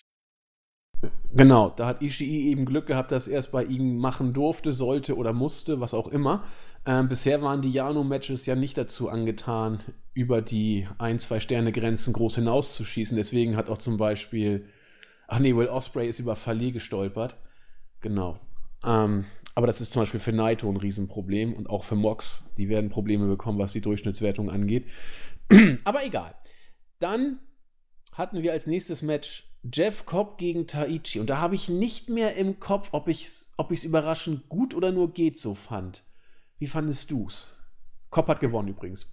Ja, war in Ordnung. Also war besser als ihr Titelmatch äh, vor ein paar Monaten, wo ja äh, Taichi die Never Openweight Championship gewonnen hat von Jeff Cobb. Also insofern war es im Vergleich zu dem Match schon mal eine Steigerung. Aber ich würde es jetzt äh, auf keinen Fall so gut wie, wie das Taichi gegen Naito-Match und auch nicht so gut wie Taichi gegen werden. Also definitiv unter vier Sterne, ähm, eher so Richtung drei, aber es war, war in Ordnung. Ja, dann habe ich es auch tatsächlich so abgespeichert als solide, dass nichts hängen geblieben ist. Beim nächsten meine ich mich zu erinnern, dass ich es richtig. Bist jetzt gerade kurz weg. Bin ich jetzt wieder also da? Bist wieder da. Na Gott sei ja, Dank. Warst, warst nur gerade kurz weg. Okay.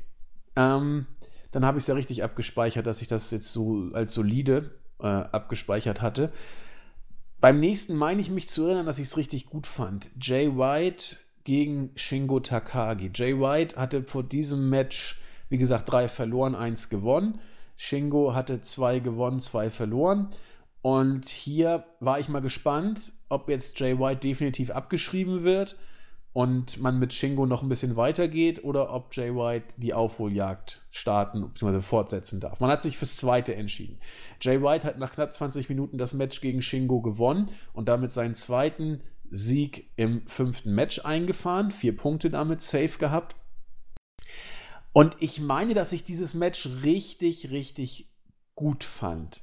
Kann leider nicht mehr genau sagen, warum. Aber ich meine, ich fand es richtig gut. warum fand ich das, Olli? Naja, also im Grunde, wir haben ja ähm, auch schon über, über Shingo gesprochen. Also äh, meiner Meinung nach kann man ihn gerade bei dem Turnier so ein bisschen als äh, E-Light bezeichnen. Also beide haben ja, gut, Shingo ist natürlich, natürlich schneller und agiler, aber beide sind ja relativ stiffe Worker und beide haben auch bisher durch die Bank weg äh, gute bis sehr gute Matches abliefert. Ich eben noch auf einem kleines bisschen höherem Niveau als äh, Shingo. Aber auch hier muss ich sagen, dass Shingo wieder ein sehr gutes Match äh, geworkt hat und äh, Jay White eben dann davon auch profitiert hat. Ähm, auch hier würde ich wieder sagen, es war jetzt nicht so gut wie äh, Jay White gegen Jeff Cobb beim äh, letzten äh, B-Block-Tag, aber auch hier würde ich dann wieder sagen, dass es ein gutes bis sehr gutes Match letztendlich ja. war. So, so ähnlich sehe ich es auch. Irgendwie so dreieinhalb, drei, drei Viertel so in dem Dreh. Das ist ja gut bis sehr gut. Main Event. John Moxley gegen Tetsuya Naito. Naito zu diesem Zeitpunkt drei Niederlagen, ein Sieg. Moxley alles gewonnen. Ähm, Genau, lang ein Sieg, Moxley vier Siege zu diesem Zeitpunkt.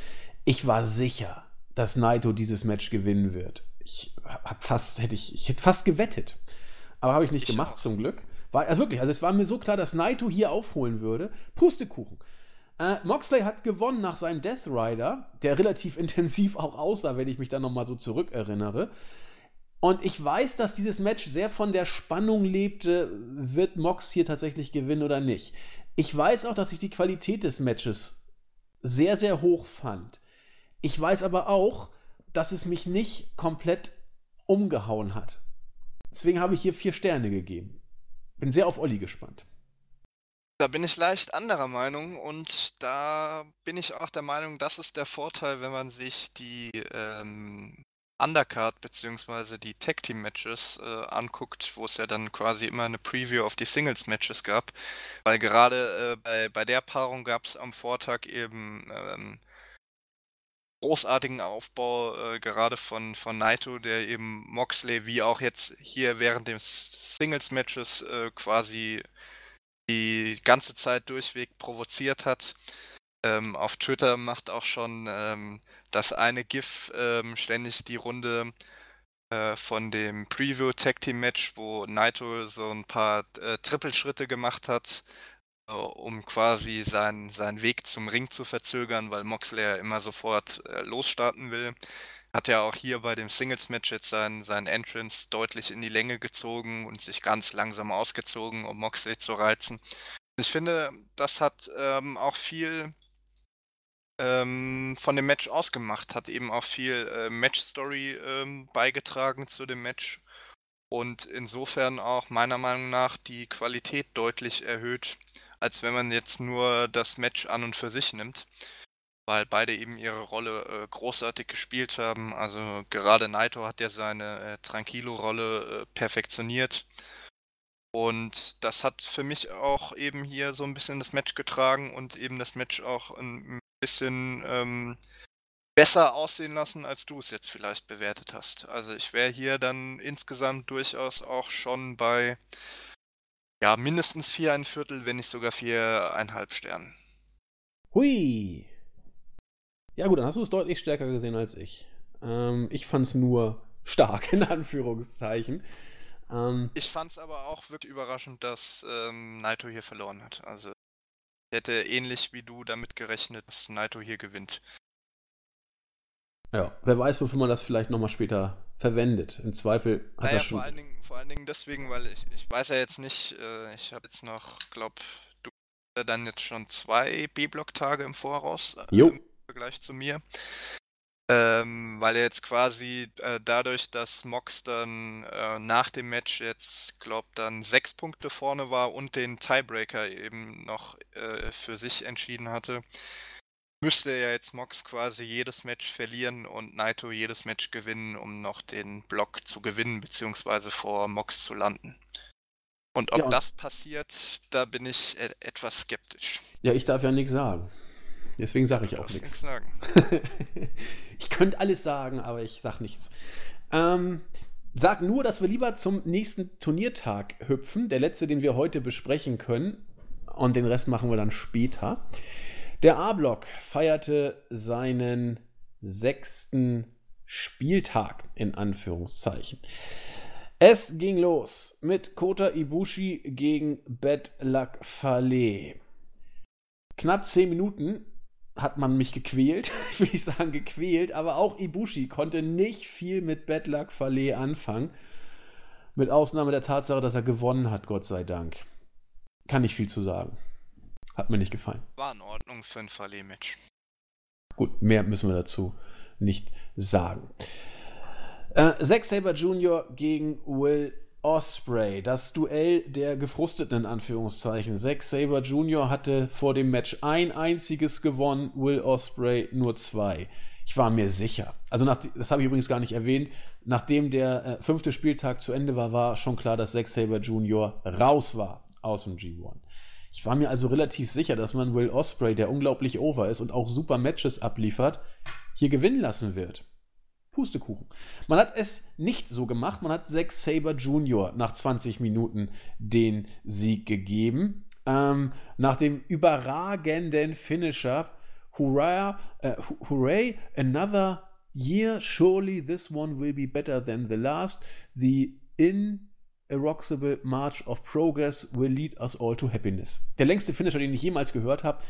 Mm Match war geil. Ich fand's richtig, richtig gut. Vor allen Dingen, weil Osprey hier äh, das Kunststück fertiggebracht hat, Zack Sabers Stil mitzugehen und trotzdem sein Stil mit in das Match unterzubringen. Es war demnach technisch, es war demnach sehr submission-lastig und trotzdem spektakulär. Mir hat es richtig, richtig gut gefallen. Vier ein Viertel bis viereinhalb. Eins der stärksten Matches für mich. Ja, also äh, man muss ja auch dazu sagen, dass die beiden äh, relativ lange Vergangenheit haben, gerade eben in der britischen Szene, dementsprechend auch schon äh, relativ oft gegeneinander angetreten sind.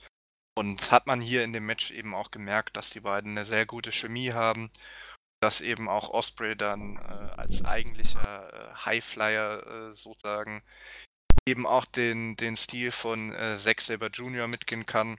Gab dann auch einige sehr schöne ähm, Konter und ähm, eben Chain Wrestling Sequenzen, äh, die, die man dann entsprechend eingebaut hat und aus denen sich dann Osprey auf seine athletische Art und Weise befreien konnte. Und insofern war das insgesamt ein sehr stimmiges Match bei dem ich allerdings auch eher damit gerechnet hätte, äh, dass äh, Osprey gewinnt, weil ja quasi äh, Zack Saber Jr. schon weg vom Fenster war. Und man Osprey hier dann zumindest mal ähm, so positionieren hätte können, dass er am Ende auf jeden Fall im Mittelfeld landet. So muss man ja noch so ein bisschen abwarten. Dann ja. äh, Osprey letztendlich einsortieren wird. Ja, sage ich ja nichts zu. Mm, gut. Ja, wie hat es dir denn gefallen? Du hast jetzt ein bisschen was über die Hintergrundgeschichte geschrieben, was du vom Match selbst gehalten hast, hast du ein bisschen offen gelassen. Ja, ja, also wie gesagt, auf jeden Fall sehr gut, da, dadurch, dass die beiden eben ähm, gute Chemie haben. Hier hatte ich ähm, eben denselben Eindruck, wie ich letzte Woche auch bei den äh, Sanada-Matches gegen Osprey und äh, Ibushi hatte, ähm, wo quasi Sanada sehr gut den, den Stil und die Gangart von, von Osprey und Ibushi mitgegangen ist. Genau dasselbe hatten wir jetzt hier bei, dass Osprey quasi den, den Stil von äh, Zack Saber Jr. sehr gut mitgegangen ist, was ja auch sehr wenige können. Äh, ja. Das, das so stimmt. sagen darf. Das stimmt. Der Einzige, der es bei diesem G1 gemacht hat und ihn dann auch geschlagen hat, war tatsächlich Okada, der sich auf sein Match eingelassen hat von Zack Saber und es dann trotzdem gewonnen hat. Ähm, Osprey hat es auch gemacht, aber er hat dann verloren. Aber er hat es zumindest wrestlerisch hinbekommen, ein feines, sehr, sehr feines Match mit ihm zu liefern. Für mich, wie gesagt, ein der Turnier-Highlights, aber bei den beiden sollte es nicht groß verwundern. Aber dann bin ich auch mal gespannt noch auf die Backstage-Comments, weil die Show oder den Tag habe ich mir jetzt noch gerade schön schnell vor dem Podcast reingezogen. Ja, freu dich drauf. Ähm, hab, das, hab deswegen die Backstage-Comments ähm, äh, geskippt und bin mal gespannt, was äh, Zack Saber Jr. diesmal äh, über Boris Johnson sagt, beziehungsweise er wird ja in Fankreisen teilweise auch, weil er ja schon öfter die konservative Partei, die Tories, ähm, kritisch beäugt hat, wird er ja auch gerne als äh, Zack Jr. bezeichnet. Vor allen Dingen, weil er jetzt ja auch noch gewonnen hat. Da ist er dann ja immer so sehr, wie er sich aufregt, wenn er verliert, so ist er auch dann, ich will nicht sagen, überheblich arrogant, wenn er mal gewinnt, aber ähm, ja, das ist schon putzig. Weiter geht's. Katsushika Okada marschiert weiter gegen Lance Archer. Ungeschlagen, sechstes Match, sechster Sieg. Äh, 16 Minuten, äh, rundes Ding, hohe Qualität. Perfektion war es nicht, aber starkes Match. Äh, für mich nicht ganz vier, dreieinhalb ungefähr, drei, na, drei, drei Viertel würde ich geben. Runde Sache. Ich mit, also ähm, Okada hat auch diese Qualität gut. Jetzt natürlich sagen, dass äh, Archer gerade eben jetzt bei dem G1, wie wir auch schon gesagt haben, sehr stark workt. Aber Okada hat ähm, auch sonst immer die Qualität, auch aus sehr großen Wrestlern ein gutes Match rauszuholen und die beiden haben sich hier sehr gut ergänzt. Muss ich nur, wie vorher auch schon wieder sagen, es ist halt jetzt so ein bisschen schade, dass äh, Archer nach dem starken Start und auch den sehr guten Leistungen, mit denen er ja auch bei den japanischen Fans overgekommen ist, jetzt quasi durch den Spielplan bedingt ähm, eine Niederlage nach der anderen äh, einstecken muss. Ja. Weiß ja, weiß ja nicht, wie die nächsten Tage dann äh, noch ablaufen, die jetzt schon quasi geschehen sind. Aber ich hoffe, dass man Archer dann auch noch den einen oder anderen Sieg gibt, weil spätestens nach den bisherigen Leistungen hat er sich das auch meiner Meinung nach verdient. Auch wenn natürlich wahrscheinlich das komplette G1 mit allen Ergebnissen schon im Voraus geplant ist. Da, davon gehe ich mal stark aus, ja. Gut, Co-Main Event. Sanada gegen Kenta. Sanada vorher nur mit einem einzigen Sieg, wie du es auch schon angesprochen hast, von den Los Ingobernables de Japón Tech Team Workern. Derjenige, der im Schatten von Evil so ein bisschen bei diesem Turnier stand, äh, musste gegen Kenta antreten, der zu diesem Zeitpunkt vier Siege und eine Niederlage hatte. Ähm, das Match war gut. Sanada hat gewonnen aber es war für mich wirklich nicht mehr. Ähm, ich, ich will nicht sagen, ich war etwas enttäuscht. Ich hatte aber auch schon vor dem Match nicht allzu viel erwartet, muss ich gestehen, weil ich ja nur gesehen habe, wie Kenta dieses G1 work, nämlich gut, ähm, aber ohne zu glänzen oder ohne stets zu glänzen. Sanada hat hier auch gut geworkt, aber irgendwie, ich weiß nicht, ob es bei der Chemie fehlt oder ob es mein persönlicher Eindruck war, Mehr als drei, ein Viertel, dreieinhalb habe ich hier nicht gesehen. Na, dreieinhalb eher als drei, ein Viertel. Aber auch hier, ein bisschen fehlte mir das Pfeffer in der Suppe, Olli.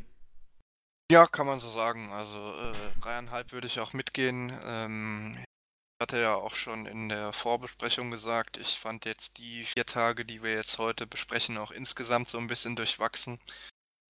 Ähm, also ich habe jetzt, glaube zwei Matches äh, viereinhalb gegeben, ansonsten noch dem einen oder anderen ähm, der Vierer-Grenze, beziehungsweise knapp drüber, aber mein natürlich dreieinhalb Matches sind immer noch äh, gute bis sehr gute Matches, aber äh, gerade im Vergleich zu der Qualität, die eben im G1, im Rahmen des G1s in den letzten Jahren immer geboten wurde, und auch dieses Jahr schon geboten wurde, waren jetzt eben die vier Tage, sage ich mal, so ein bisschen durchwachsen. Und das kann man oder ähm, kann man an dem Match beispielhaft festmachen. Und auch hier fand ich es ähnlich wie bei Naito gegen Mox ein bisschen überraschend, dass Sanada gewonnen hat. Ich meine, klar, mir war klar, dass man Sanada noch den, den einen oder anderen Sieg gibt, auch wahrscheinlich noch über die großen Namen den einen oder anderen Sieg gibt äh, quasi als Trostpflaster, dass er dieses Jahr beim G1 nicht oben mitspielt. Aber durch diese Niederlage ähm, ist Kenta jetzt quasi auch schon fürs Finale mehr oder weniger raus, weil er jetzt vier Punkte hinter Okada ist und auch den Tiebreaker im Vergleich zu Okada verloren hat. Aber wenn man sich mal den letzten Tag um G1 anguckt, wo ja ähm, Ibushi und Okada aufeinandertreffen, dann sieht man, denke ich, recht deutlich, worauf es im A-Block hinauslaufen wird. Dazu sage ich natürlich nichts und leite über zum Main Event des 11. Tages im A-Block oder des fünften Spieltags im A-Block des 11. Turniertages über. Sechster, Turnier, sechster Spieltag im A-Block, elfter Turniertag. Meine Güte. Hiroshi Tanahashi gegen Evil. Also, mich hat das Match absolut überrascht und zwar positiv, weil, weil überrascht ist vielleicht ein bisschen falsch. Ähm, so ein bisschen sind hier die Rollen vertauscht. Man erwartet von Tanahashi Top-Matches, von Evil nicht so unbedingt. Wenn man sich das G1 anguckt, hat Evil hier die Top-Matches gebracht und Tanahashi, zumindest aus Ollis und meiner Sicht, nicht immer so richtig, also nicht unbedingt.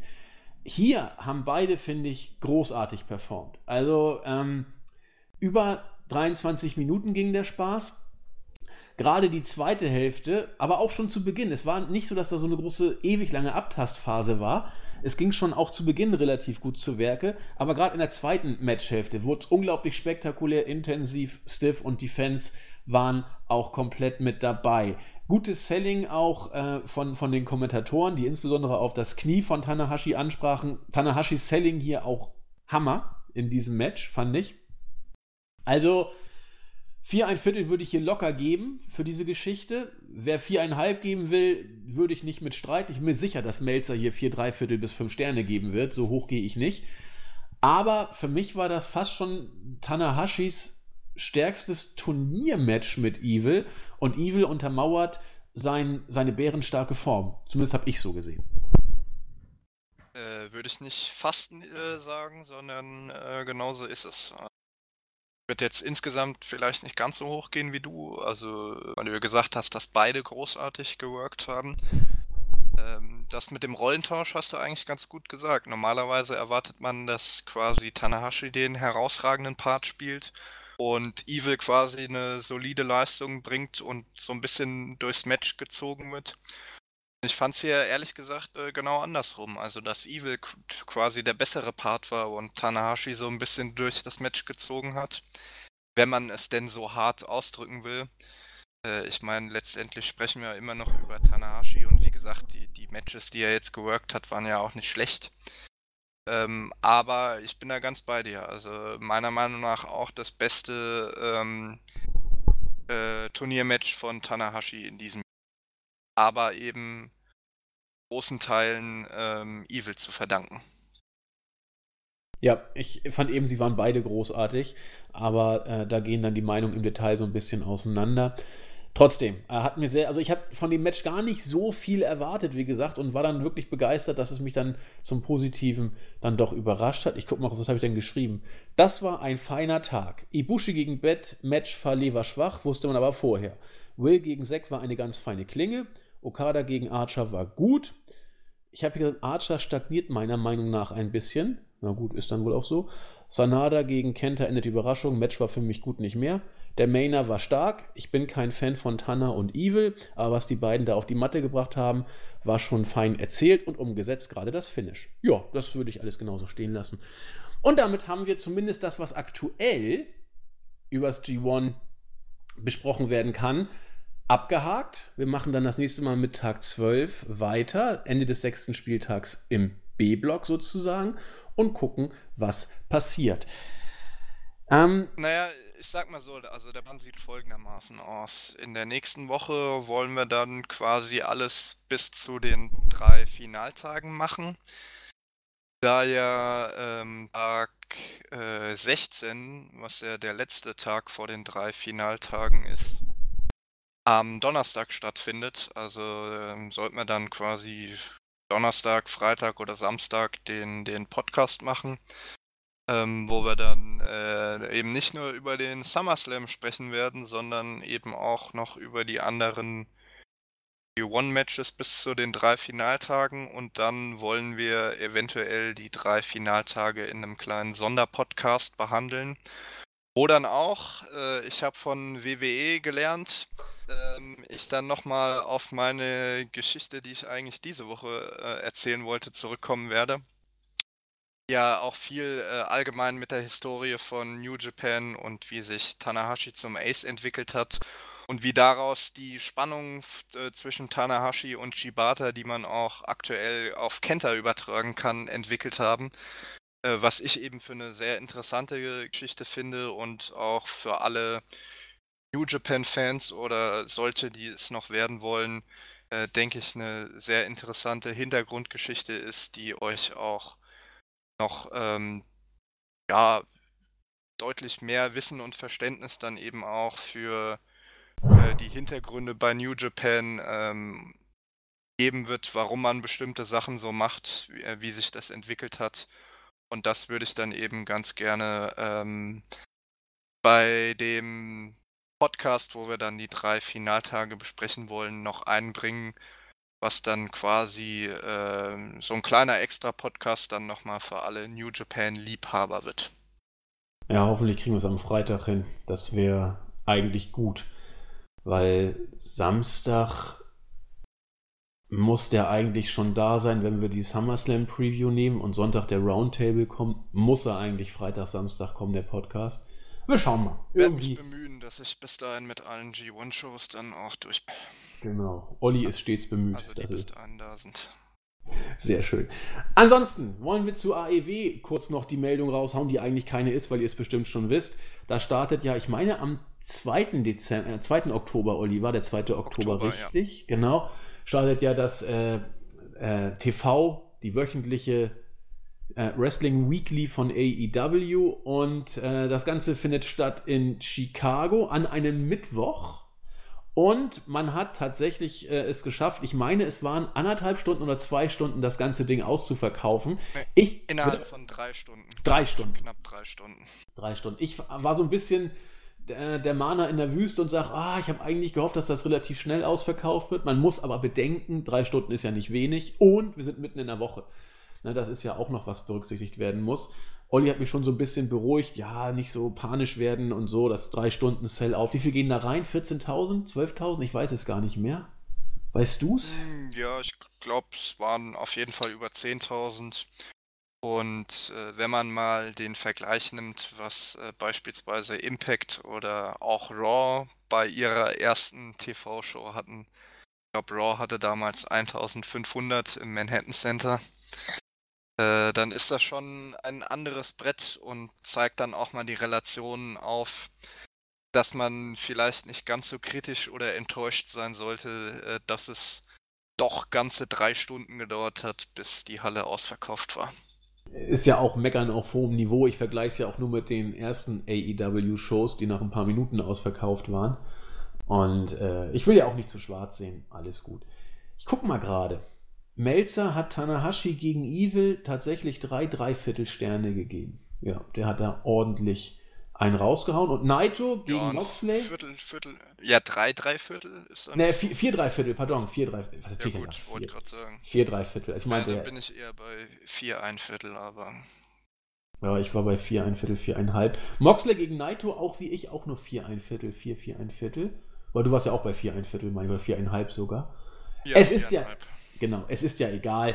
Es gibt ja ganz viele Meinungen, das ist ja das Tolle. Gut, wir machen dann nächste Woche weiter und wünschen euch äh, einen schönen, ja, was immer dann auch kommt. Entweder einen schönen Start in die Woche, ja, das sowieso.